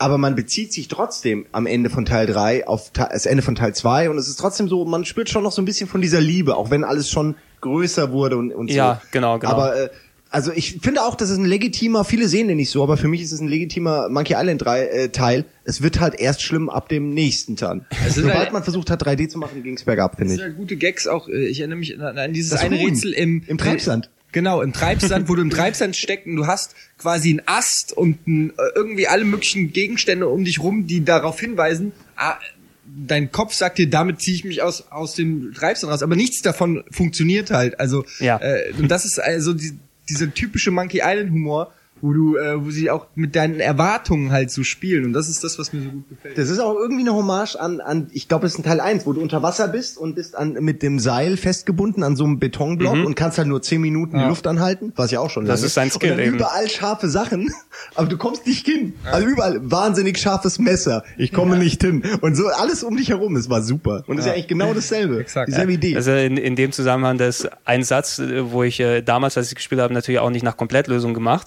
Und da musste man, wenn man festgehangen ist, natürlich einfach mal durchprobieren, was geht, wo es funktioniert. Und der eine Satz, den ich immer wieder gehört habe, war, ich kann den Skelettarm nicht damit benutzen. Ja. Ich kann den Skelettarm nicht damit benutzen. Ich kann den Skelettarm nicht damit benutzt. er Andauernd, benutzen bis man den endlich, bis er, als er funktioniert hat, dass endlich, ich bin aufgesprungen und ich habe einen Freudentanz gemacht. Endlich, dieser gottverdammte Skelettarm, ich bin ihn los. Aber wir haben vorhin drüber geredet, dass Day of the Tentacle so eines der äh, Adventures ist, wo am meisten ähm, die Rätsel funktionieren, mit wo man selber nachdenken kann und draufkommen kann. Und das ist bei Monkey Island 3 tatsächlich auch so. Ein Spiel, wo man kaum Hilfe braucht. Wenn man selber spielt, kommt man auf die meisten Sachen, was ich immer Ja, ganz gut finde ich, fand ich bei ein paar Stellen, also wenn ich mich jetzt daran erinnere, da musstest du in dem Kino die Beleuchtung, äh, in einem Theater die Beleuchtung machen und sowas, das fand ich teilweise ein bisschen um die Ecke gedacht wieder. Also das sind, das sind so einige, ich, ich habe die eben noch präsent, weil ich die heutzutage noch eben dann hier und da dann ich hätte auch spielen mal wieder. Lust, den dritten zu spielen. Weil ich erinnere Also mich auch vage nur ein paar Sachen nur noch. Es, es ist eben ein, ein Ding, was vor allem dadurch, dass es so gut animiert ist und ähm, vor allem mit der Sprachausgabe, die eben auch echt sehr gut dort gemacht ist. Aber das, das ist auch ähnlich wie Day of the Tentacle, vielleicht sogar noch mal eine, eine Stufe mehr als Day of the Tentacle, ein Spiel, was wirklich haltbarer ist. Ne, das wird sich auch noch durchziehen, einfach, weil es es sieht immer noch gut aus, wie ein gezeichneter Englisch Comic. spielen. Ja, ey, gerne, immer. Ich, ich mag ja Englisch. Also, äh, nee, es ist halt immer so, ich habe auch nichts gegen eine gute deutsche Synchro, aber mir ist natürlich mittlerweile auch wie bei Serien und so, ist mir natürlich die englische auch lieber. Äh, mir fällt jetzt auch Ja. keine deutsche ein, die wirklich richtig gut war. Also außer es- halt jetzt die, den, die wir schon Es, genannt es, haben. Den es, gehört, es gehört eben ähnlich dazu wie mit TV-Serien, die du äh, geguckt hast, als äh, wo du ein Kind warst. Also so A-Team oder Knight Rider Sowas oder sowas. geht. Sowas Das- kannst du dir eigentlich nur in Deutsch angucken, ne, weil ich, ich kann nichts damit anfangen, wenn Michael Knight dann auf Englisch spricht. Ja, ich ne? gucke auch jetzt ganz ja. viel Knight Kids. Rider noch und äh, A-Team Na? ist ständig. Also, also das, das sind so Sachen, die das, äh, da möchte ich als, als äh, trotz, äh, obwohl ich ein Englisch-Fetischist bin, bei, bei TV-Serien einfach trotzdem noch die deutsche gucken, weil es das ist, was ich kenne. Und das ist ähnlich bei den LucasArts-Dingern, das sind die Stimmen, die ich damals als Kind gehört habe, die damals schon gut funktioniert haben und die immer noch gut sind und die möchte ich auch nicht anders haben jetzt. Oder brauche ich Wobei das, das, äh, ich stimme dir völlig zu, wobei das aber auch wieder so eine neue Erfahrung sein kann, eine neue Betrachtungsweise, wenn man das dann mal wieder auf Englisch spielt, nochmal das Ganze auf, auf, anders auf sich wirken zu lassen, weißt du? Allein die, die Wortspielereien, die man wahrscheinlich einfach nicht übersetzt hat oder nicht konnte, Nicht verstanden wir haben hat. darüber Geredet. Der, ja, heute würde man die wahrscheinlich raffen, die meisten Sachen. Ja, man kann, wir, Ranch wir sprechen auch viel besser mehr. Englisch jetzt. Das heißt, wir können auch viel mehr Anspielungen und so weiter äh, nachvollziehen können. Also für mich wäre das auf jeden Fall eine Motivation, wenn ich einen Monkey Island Teil oder so äh, nur auf Deutsch gespielt habe, den nochmal auf Englisch zu spielen. Auf jeden Fall wäre das, hätte ich auf jeden Fall so Okay, der Lust dritte wird jetzt auf Englisch gespielt. Also das, das ist unser, ähm, unsere Aufgabe für die Ferien. Wir spielen Monkey Island 3 auf Englisch durch. Ähm, wenn ihr daran zurückdenkt, was ich vor zehn Minuten erzählt habe, das letzte Scum-Spiel, kommen wir jetzt drauf zu reden, eben das war The Curse of Monkey Island, das letzte Spiel, was mit dem Scan-System funktioniert hat. Denn danach hat äh, die, ähm, die LucasArts Adventures, die natürlich jetzt schon langsam ein bisschen, ja, zehn Jahre unterwegs und es wird mal wieder Zeit für eine größere Neuerung, äh, haben sich entschlossen, den Weg in die 3D-Welt zu machen. Und äh, ja, so halb, mm, halb, mm. weil also es war damals die falsche Zeit, 3D war noch viel zu hässlich. Äh, man hätte es später machen sollen. Heute wäre es richtig. Heute, Nee, heute, heute, heute mehr. wäre es richtig gewesen, das hast du ja auch bei den neuen Sam Max dann gesehen, was ganz gut als 3D-Spiel funktioniert. Bei LucasArts war der Unterschied aber, dass sie sich nicht damit beschränkt haben, einfach die Grafik auf 3D zu ändern und dann dieses Point-and-Click-Interface irgendwie zu behalten, weil die haben sich, ich weiß nicht aus welchem Grund dann gedacht, wir müssen da die, das Rad komplett von neuem erfinden. Das nächste Spiel, was gekommen ist, war Grim Fandango für den PC. Das hatte einerseits eine 3D-Grafik und andererseits, es hatte keine Maussteuerung mehr. Ja, man hat mit den Pfeiltasten gesteuert. ne? Du, hast mit Nervig. Fighter, du, du hattest sozusagen so eine Art äh, Tanker-Steuerung oder Resident Evil-Steuerung, wo du links und rechts auf dem Joypad Und oder auf der Tastatur laufen. und nach oben gelaufen bist. Was es hat sich quasi gespielt wie Resident Evil, nur als Adventure, äh, ohne, ohne dass du Zombies dann Mit wegballerst. Tastatur. Und äh, auf der Tastatur war es wirklich ein Krampf, damit vernünftig umzugehen. Vor allem, wenn du als Adventure-Spieler daran gewohnt bist, äh, du klickst dich super fix hin und her überall und hier brauchst du für die kleinsten Sachen, ich muss mich richtig drehen, dann zu dem hinlaufen, dann mit dem sprechen und so weiter und so fort und war einfach ein total unpassendes Interface für die damalige Also ich Zeit kann, gewesen. ich kann den Versuch den gar nicht übel nehmen, weil man, man auch das Interface selbst hat sich auch weiterentwickelt. Wenn man irgendwann Day of the Tentacle gespielt hat und dann hat man nochmal ähm, zum Beispiel Zack McCracken gespielt oder, oder Maniac Mansion, dann war diese Steuerung an sich ja auch viel umständlicher und man hat, das war total nervig, weil das hat auch nicht mehr selbstständig irgendwie äh, äh, kontextsensitiv, ja. wie man schön sagt, mitgedacht, sondern man, man, das war wirkte total umständlich auf einen und von daher kann ich den Versuch, den gar nicht übel nehmen, zu versuchen, das immer weiter zu verfeinern und, und zu verbessern, aber es hat letztendlich leider nicht ganz so gut funktioniert. Das muss man ehrlich sagen, aber trotz allem, Grim, Grim Fandango ist, glaube ich, auch, gerade bei Full Throttle, hast du es gesagt, Simon, eines der unterschätzten Spiele das, das, der ist, Reihe. da, das, das ist das, was das, das Traurige insbesondere bei Grim Fandango eben ist. Es ist trotz äh, dieser, dieser halbseidenen Steuerung, die reingetan wurde, ähm, immer noch eins der besten Adventures, die äh, LucasArts hier rausgebracht haben. Leider auch eins, was sich komplett gar nicht verkauft hat damals, was Äh, sehr, sehr war schade ganz ist. miserabel. Also ich habe es mir damals gekauft und war auch erst.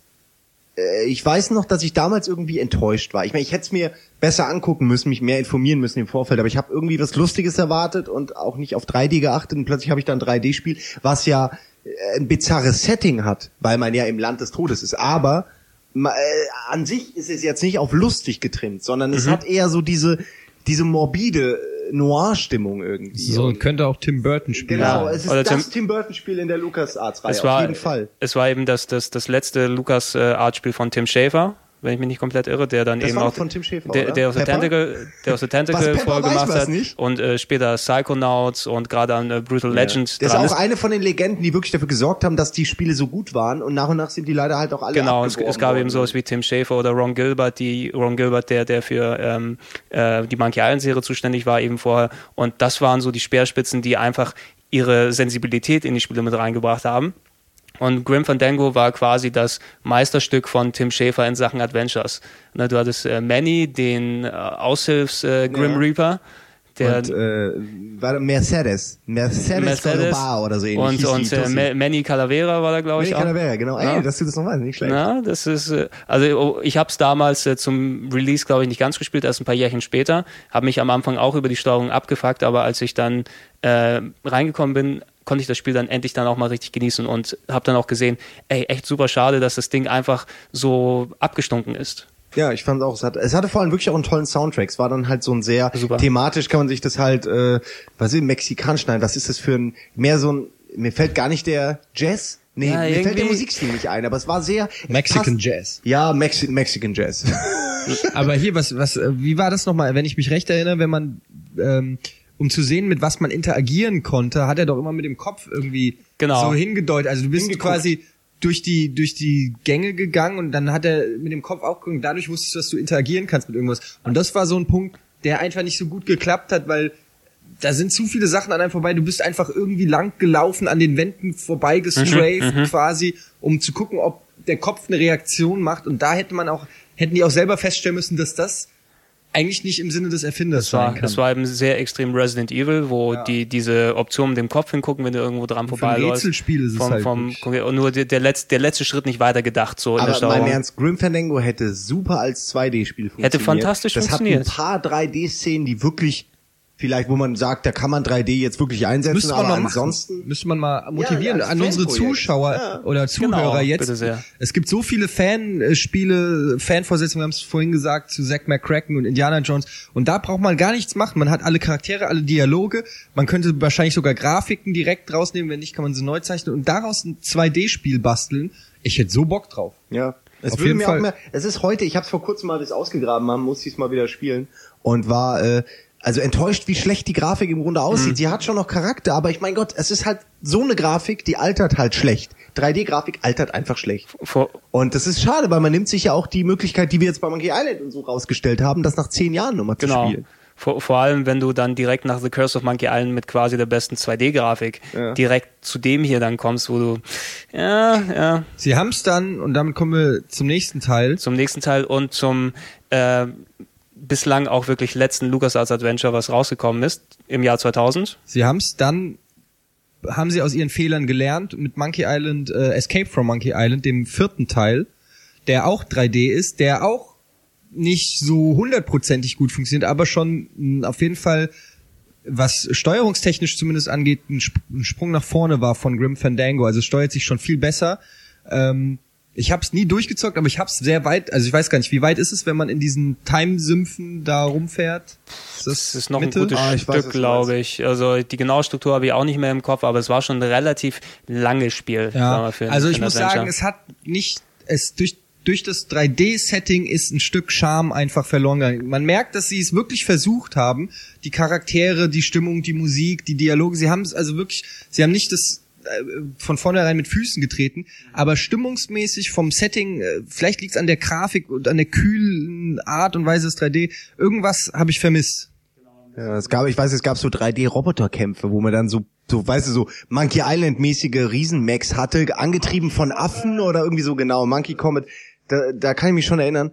Äh, und das hat aber auch, das war dann, das hat ein bisschen geruckelt und es lief nicht flüssig so. All die Sachen, die in 2D besser geklappt hätten, haben sie dann einfach nicht hingekriegt. Das ist echt, wie du meinst. Hat einfach zu viel verloren und zu wenig, zu wenig Ersatz geliefert. Also in Form von, das konnten wir vorher nicht. Genau, und es war nicht nur technisch eben ein Schritt weg zu den alten Monkey Islands, sondern es war verglichen mit ähm, Monkey Island 3 jetzt noch einen Schritt weiter weg inhaltlich. Ne? Du, du hattest eben, jetzt waren zwei Spiele vorbei, seitdem Ron Gilbert nicht mehr bei Monkey Island mit dabei war. Und bei Monkey Island 3 hattest du noch so einen gewissen Bezug oder da hattest du noch das Gefühl, dass da Leute mit dran gearbeitet, ha gearbeitet haben, die Monkey Island schon kennen. Beim vierten, so, das waren dann eher so Fans, die wahrscheinlich dran gesessen haben, die, oh, endlich kriegen wir auch mal ein Monkey Island Spiel, was wir machen können, toll. Und lass mal sehen, was uns dort so einfällt. Und im Grunde, ich fand es auch damals ganz nett. Ich habe es auch durchgespielt. Äh, mit, bis auf kleine Ärgernisse hat es auch ganz gut funktioniert. Also das Monkey Combat Ding war okay. Am Ende hin wurde dann, äh, das war so die weitere Stufe der, der Kämpfe, der Flüche, äh, die du dir an den Kopf geworfen hast. Dort hast du eben mit riesen Mecha-Roboters dann gegeneinander gekämpft. Und manche Rätsel wie so eine komische Karteikarte, auf die du nie im Leben gekommen Oh, bist. nein, du, hör mir auf die Karteikartennummer, die habe ich ja gehasst. wie, wie du, wie du das so mal, abgesehen von solchen Dingen, hat's ganz gut funktioniert, aber man hat so gemerkt, so der, der Dampf ist äh, langsam raus. Ne? Also so richtig, der Dampf, äh, the steam is gone, sozusagen. Ja, wie, wie wird man das aus? Ich bin Ausländer, ich Die weiß Luft es nicht. raus. Die Luft ist raus. Aber Dampf geht außer einfach heiße Luft. ja, genau. Und heiße Luft haben die anscheinend auch in den Köpfen gehabt bei der Entwicklung. Ja. Aber gut, ich, äh, ich finde die beste Kreuzung aus 3D-Elementen oder oder sage ich mal Render-Elementen und so und und altem Spiel ist tatsächlich dann echt Vollgas, wo sie eben zwei Sachen kombiniert haben, so auch diese Fahrten, die war die waren halt in 2D nicht machbar und so sahen billig aus, aber haben funktioniert. Und danach haben sie irgendwie den Weg verloren. So kann, kann man sagen. So, sie haben die perfekte Mischung einfach nicht mehr hingekriegt. Also im, ähm, im Jahr 2000, wo Monkey Island äh, 4 oder Escape from Monkey Island eben rausgekommen ist, war es dann auch im Endeffekt das Ende für die LucasArts Adventures, weil es ja einerseits die Verkäufe waren nicht mehr wirklich da. Ich glaube, Monkey Island hat sich vielleicht einen Tacken besser wegen des Namens verkauft als Grim Fandango, aber nicht mehr wirklich so gut wie die alten Sachen.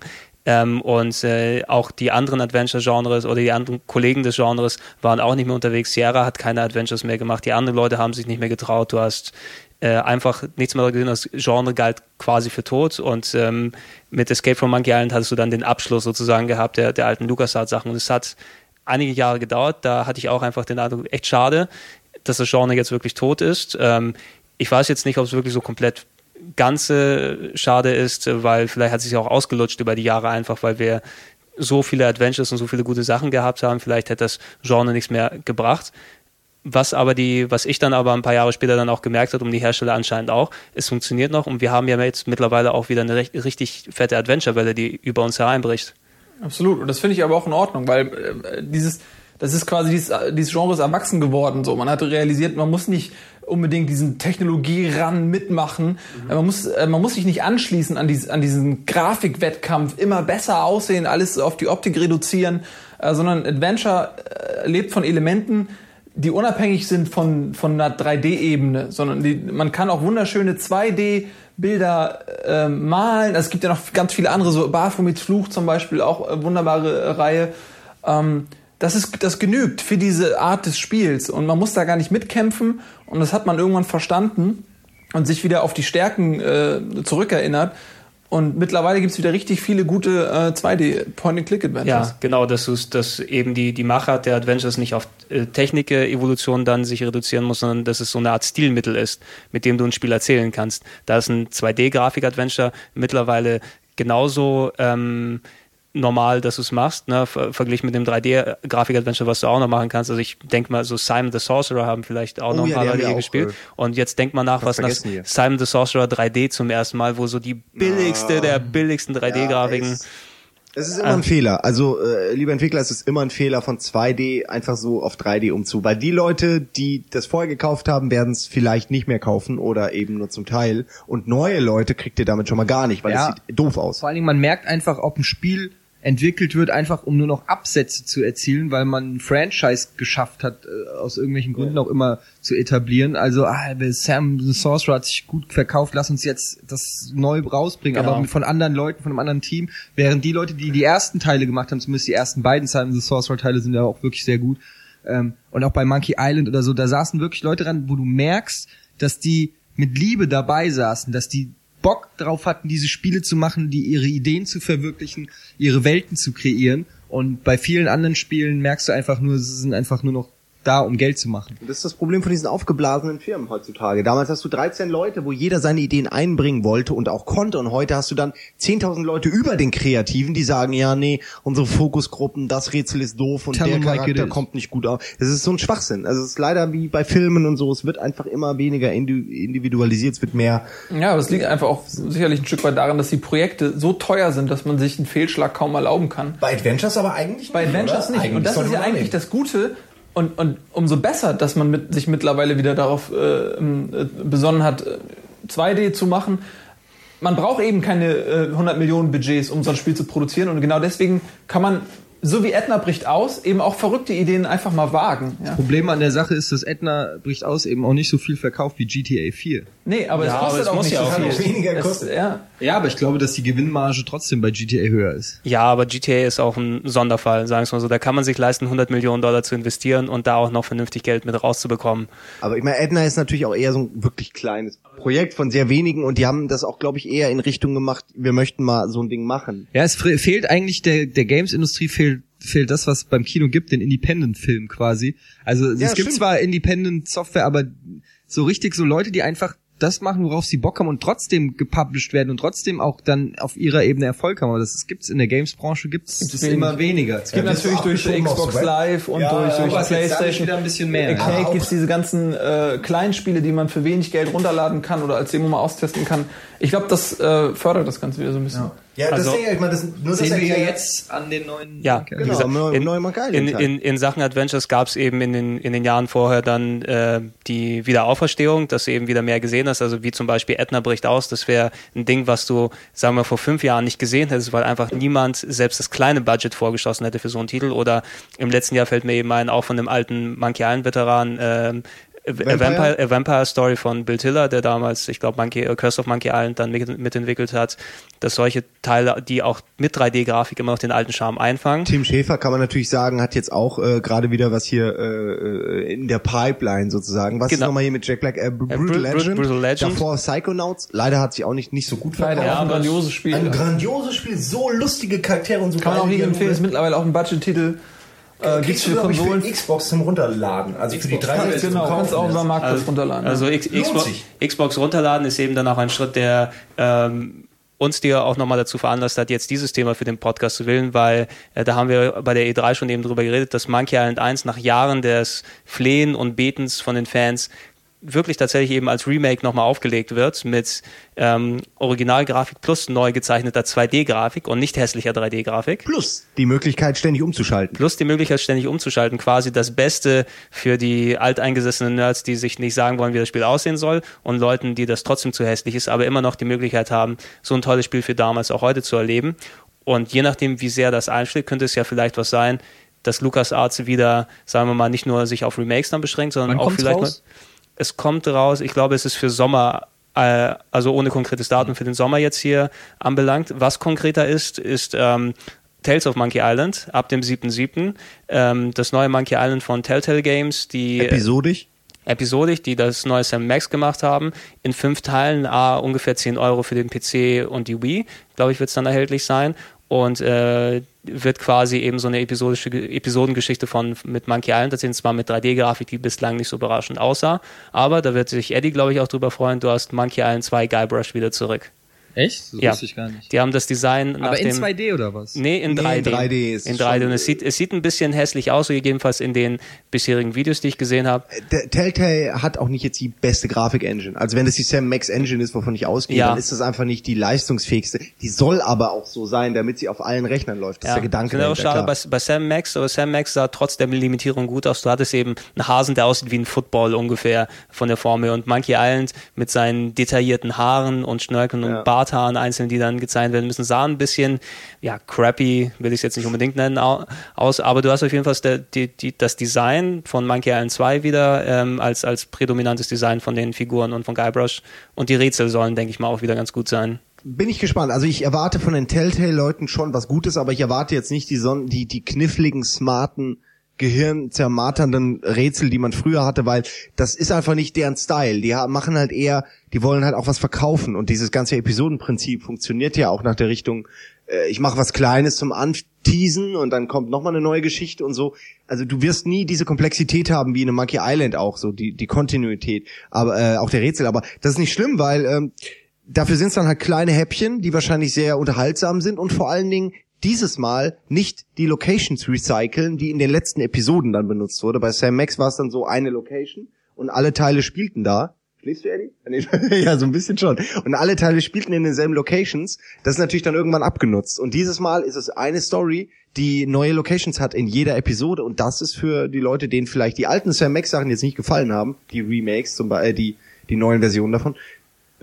Da kann man sagen, jetzt gibt's aber echt nochmal was, was richtig ordentliches. Genau, genau. Also das, das wird eine Sache sein, auf die man jetzt als Adventure-Fan nochmal gespannt blicken kann. Ähm, für die Leute, die uns bis jetzt hier gespannt zugehört haben und äh, vielleicht bisher nicht die Möglichkeit gehabt haben, die Spiele zu spielen, ähm, denen sei das, das Programm ScumVM ans Herz gelegt. Das könnt ihr unter Google finden. Das ist, wenn ihr euch das, das Programm Auch selber ist kostenlos. das Programm sagen. ist kostenlos, das Programm ist auch nicht illegal und was das Programm macht, ist quasi, das gibt es für tausende Plattformen, also nicht nur für PCs, für Amigas, für iPhones, für Nintendo DS, für PSP, für die Wii und so weiter. Und was ihr mit diesem Programm machen könnt, ist, wenn ihr die Originalspiele habt, es ist quasi so eine Art Emulator dafür. Ihr schmeißt die dann einfach in den Ordner rein, wählt die an und die laufen ohne groß Konfiguration zu machen auf jeder Plattform, die ihr habt. Also Das ist eigentlich sogar manchmal das notwendige Tool, was man braucht, sonst läuft es gar nicht. Genau, Also ne? ich wenn, wenn ich wenn ich dran zurückdenke, wenn ich PC-Spiele von damals wieder zum Laufen bringen will, ich sag jetzt mal, äh, wie war das nochmal mit Tex Murphy damals bei dir, Simon? Oh, ey, das war ganz schlimm. Also, also äh, wer, wer sowas wie Under Killing Moon heute noch spielen will,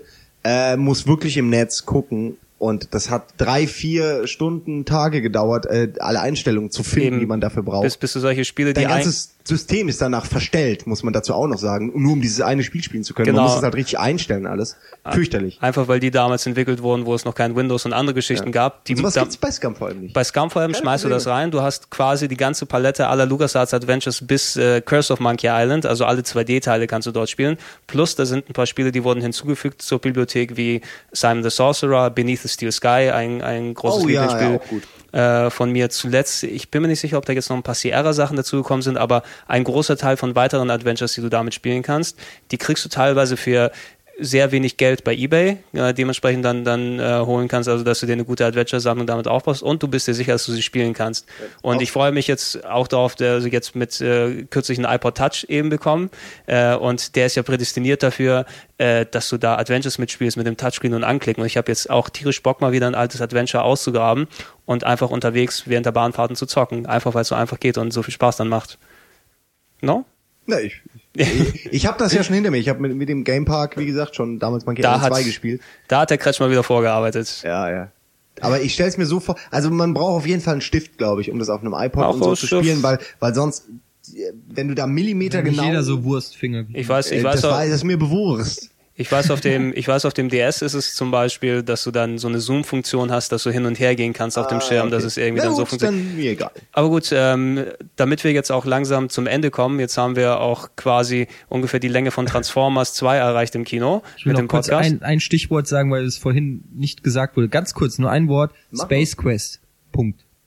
Haben wir vergessen, ist nicht Oh, ein einziges Mal schade. gefallen. Ja, ich ja finde, heute wenn wir ja- über so viele Spiele reden, Ja, ja, muss stimmt. Ja, aber Space Quest nur, es muss einfach mal gedroppt Der werden. dritte Teil ist auch der allerbeste, oder der dritte Teil vereint alle Verarschungen von, von nee, das war der, das war der vierte. Ja. Sicher? Roger, Wil Wo du Roger direkt auf- Wilco. Wo du mit den Zeitreisen und in den anderen Teile nee, gereist nee, nee, bist. Nee, was ich meine ist der dritte, wo du halt am Anfang direkt in diesem riesen Raumkreuzer bist und in dem in ist ein riesen Raumschiff Müllplatz in einem anderen Raumschiff und da findest du das Alien Raumschiff, du findest den einen X-Wing, du findest halt tausend Sachen. Der vierte war, den habe ich leider nie gespielt. Der vierte aber der war- mit den Time Rippers. Ah, oder der war genau. so gut. Den habe ich leider nie gespielt, aber der dritte, den, Ich wollte auch gar nicht, mein- können wir gerne nochmal über Quest-Spiele von Sierra Ja, oder so ja, reden. Also aber ich finde, es gehört einfach dazu, wenn wir, wir haben über King's Quest Larry und alle Adventures wurde kurz erwähnt, mal ja. erwähnt und Space Quest ist eine der Adventure-Reihen, die qualitativ sehr nah bei LucasArts Adventures sind, deshalb mussten wir es einfach nochmal Also. Auch verdammt lustig und jedes Ja. Mal, jeder Teil eine ganz andere Story, also es ist schon Also wie, Gleichwertig. Wie, wie, wie ihr gemerkt habt, wie wir enthusiastisch eben über das Thema Adventures hier sprechen, insbesondere natürlich über die LucasArts-Sachen hier, aber Adventures werden vielleicht auch irgendetwas sein, jetzt nicht in dem riesigen Umfang wie momentan heute, aber auf die wir in, in vielleicht zukünftigen Podcasts oder innerhalb der Sendung innerhalb von immer. ausgegraben dann zurückkommen werden. Äh, Wir haben jetzt schon eine ganze Menge Adventures gemacht und das ist etwas, was wir in Zukunft noch weitermachen werden, weil wir dem Genre einfach so verbunden sind. Sagt Gregor immer, das nächste Podcast wird nicht so ausführlich, dann wird es wieder drei Stunden. Ich sage Ja. auch jedes Mal, ich halte mich zurück. Ja, natürlich, so, stimmt. so Der funktioniert Nils es aber. sagt immer gar nichts. Der Nils war auch die letzten vier Podcasts dabei. Ihr habt ihn nur vielleicht nicht gehört. Ja. Ich möchte ich möchte mich erstmal dann an, an äh, alle Zuhörer hier bedanken äh, oder de- Dank sagen, die bis hierhin durchgehalten haben und äh, Danke. ja, da, die, die mir zugehört haben. ich glaube, wir sind die einzigen, äh, die heute noch zuhören werden. Also äh, äh, jeden bedanken eben, der, der bis hierhin ausgehalten hat und wie üblich äh, Feedback, Kommentare und so weiter in den, äh, den Kommentaren dort, in der Kommentarfunktion dort rein. Was mich sehr interessieren würde, an der Stelle kann man ja einen Aufruf mal, mal starten. Vielleicht habt ihr jetzt euch, habt ihr zugehört und habt euch bei dem einen oder anderen Spiel gedacht, oh, das äh, klingt ja so, als ob man das mal spielen sollte. Äh, und vielleicht macht ihr es einfach mal, holt euch das Spiel legal und äh, schreibt dann in den Kommentarbereich oder so, wie es euch gefallen hat. Also es gibt sicher noch Spiele, die von denen, die wir heute besprochen haben, die die wir gut finden, die ihr nicht gespielt habt, weil ihr erst zwölf seid oder so. Und äh, mich würde mal interessieren, was man von diesen Sachen heute noch spielen kann, weil da natürlich auch viel Nostalgie und und Erinnerung dabei ist und andere Zeiten. Deswegen äh, ist es schon eine Auf- Frage, was kann man denn heute, wenn man überhaupt nichts mit dieser Welt zu tun hat, erinnerungstechnisch, was kann man heute noch Auf- anfangen und mit Spaß durchspielen? Auf jeden Fall. Also postet sowas bitte nochmal in die Kommentare mit rein. Äh, bevor wir dann komplett Schluss machen, würde ich gerne nochmal von jedem drei schlaue Worte haben. Nils. Drei schlaue Worte? Das war's. Das war's. Das war's. Danke an Nils, danke an Simon, danke an Eddie. Bye bye. Tschüss. Eddie hat nichts gesagt.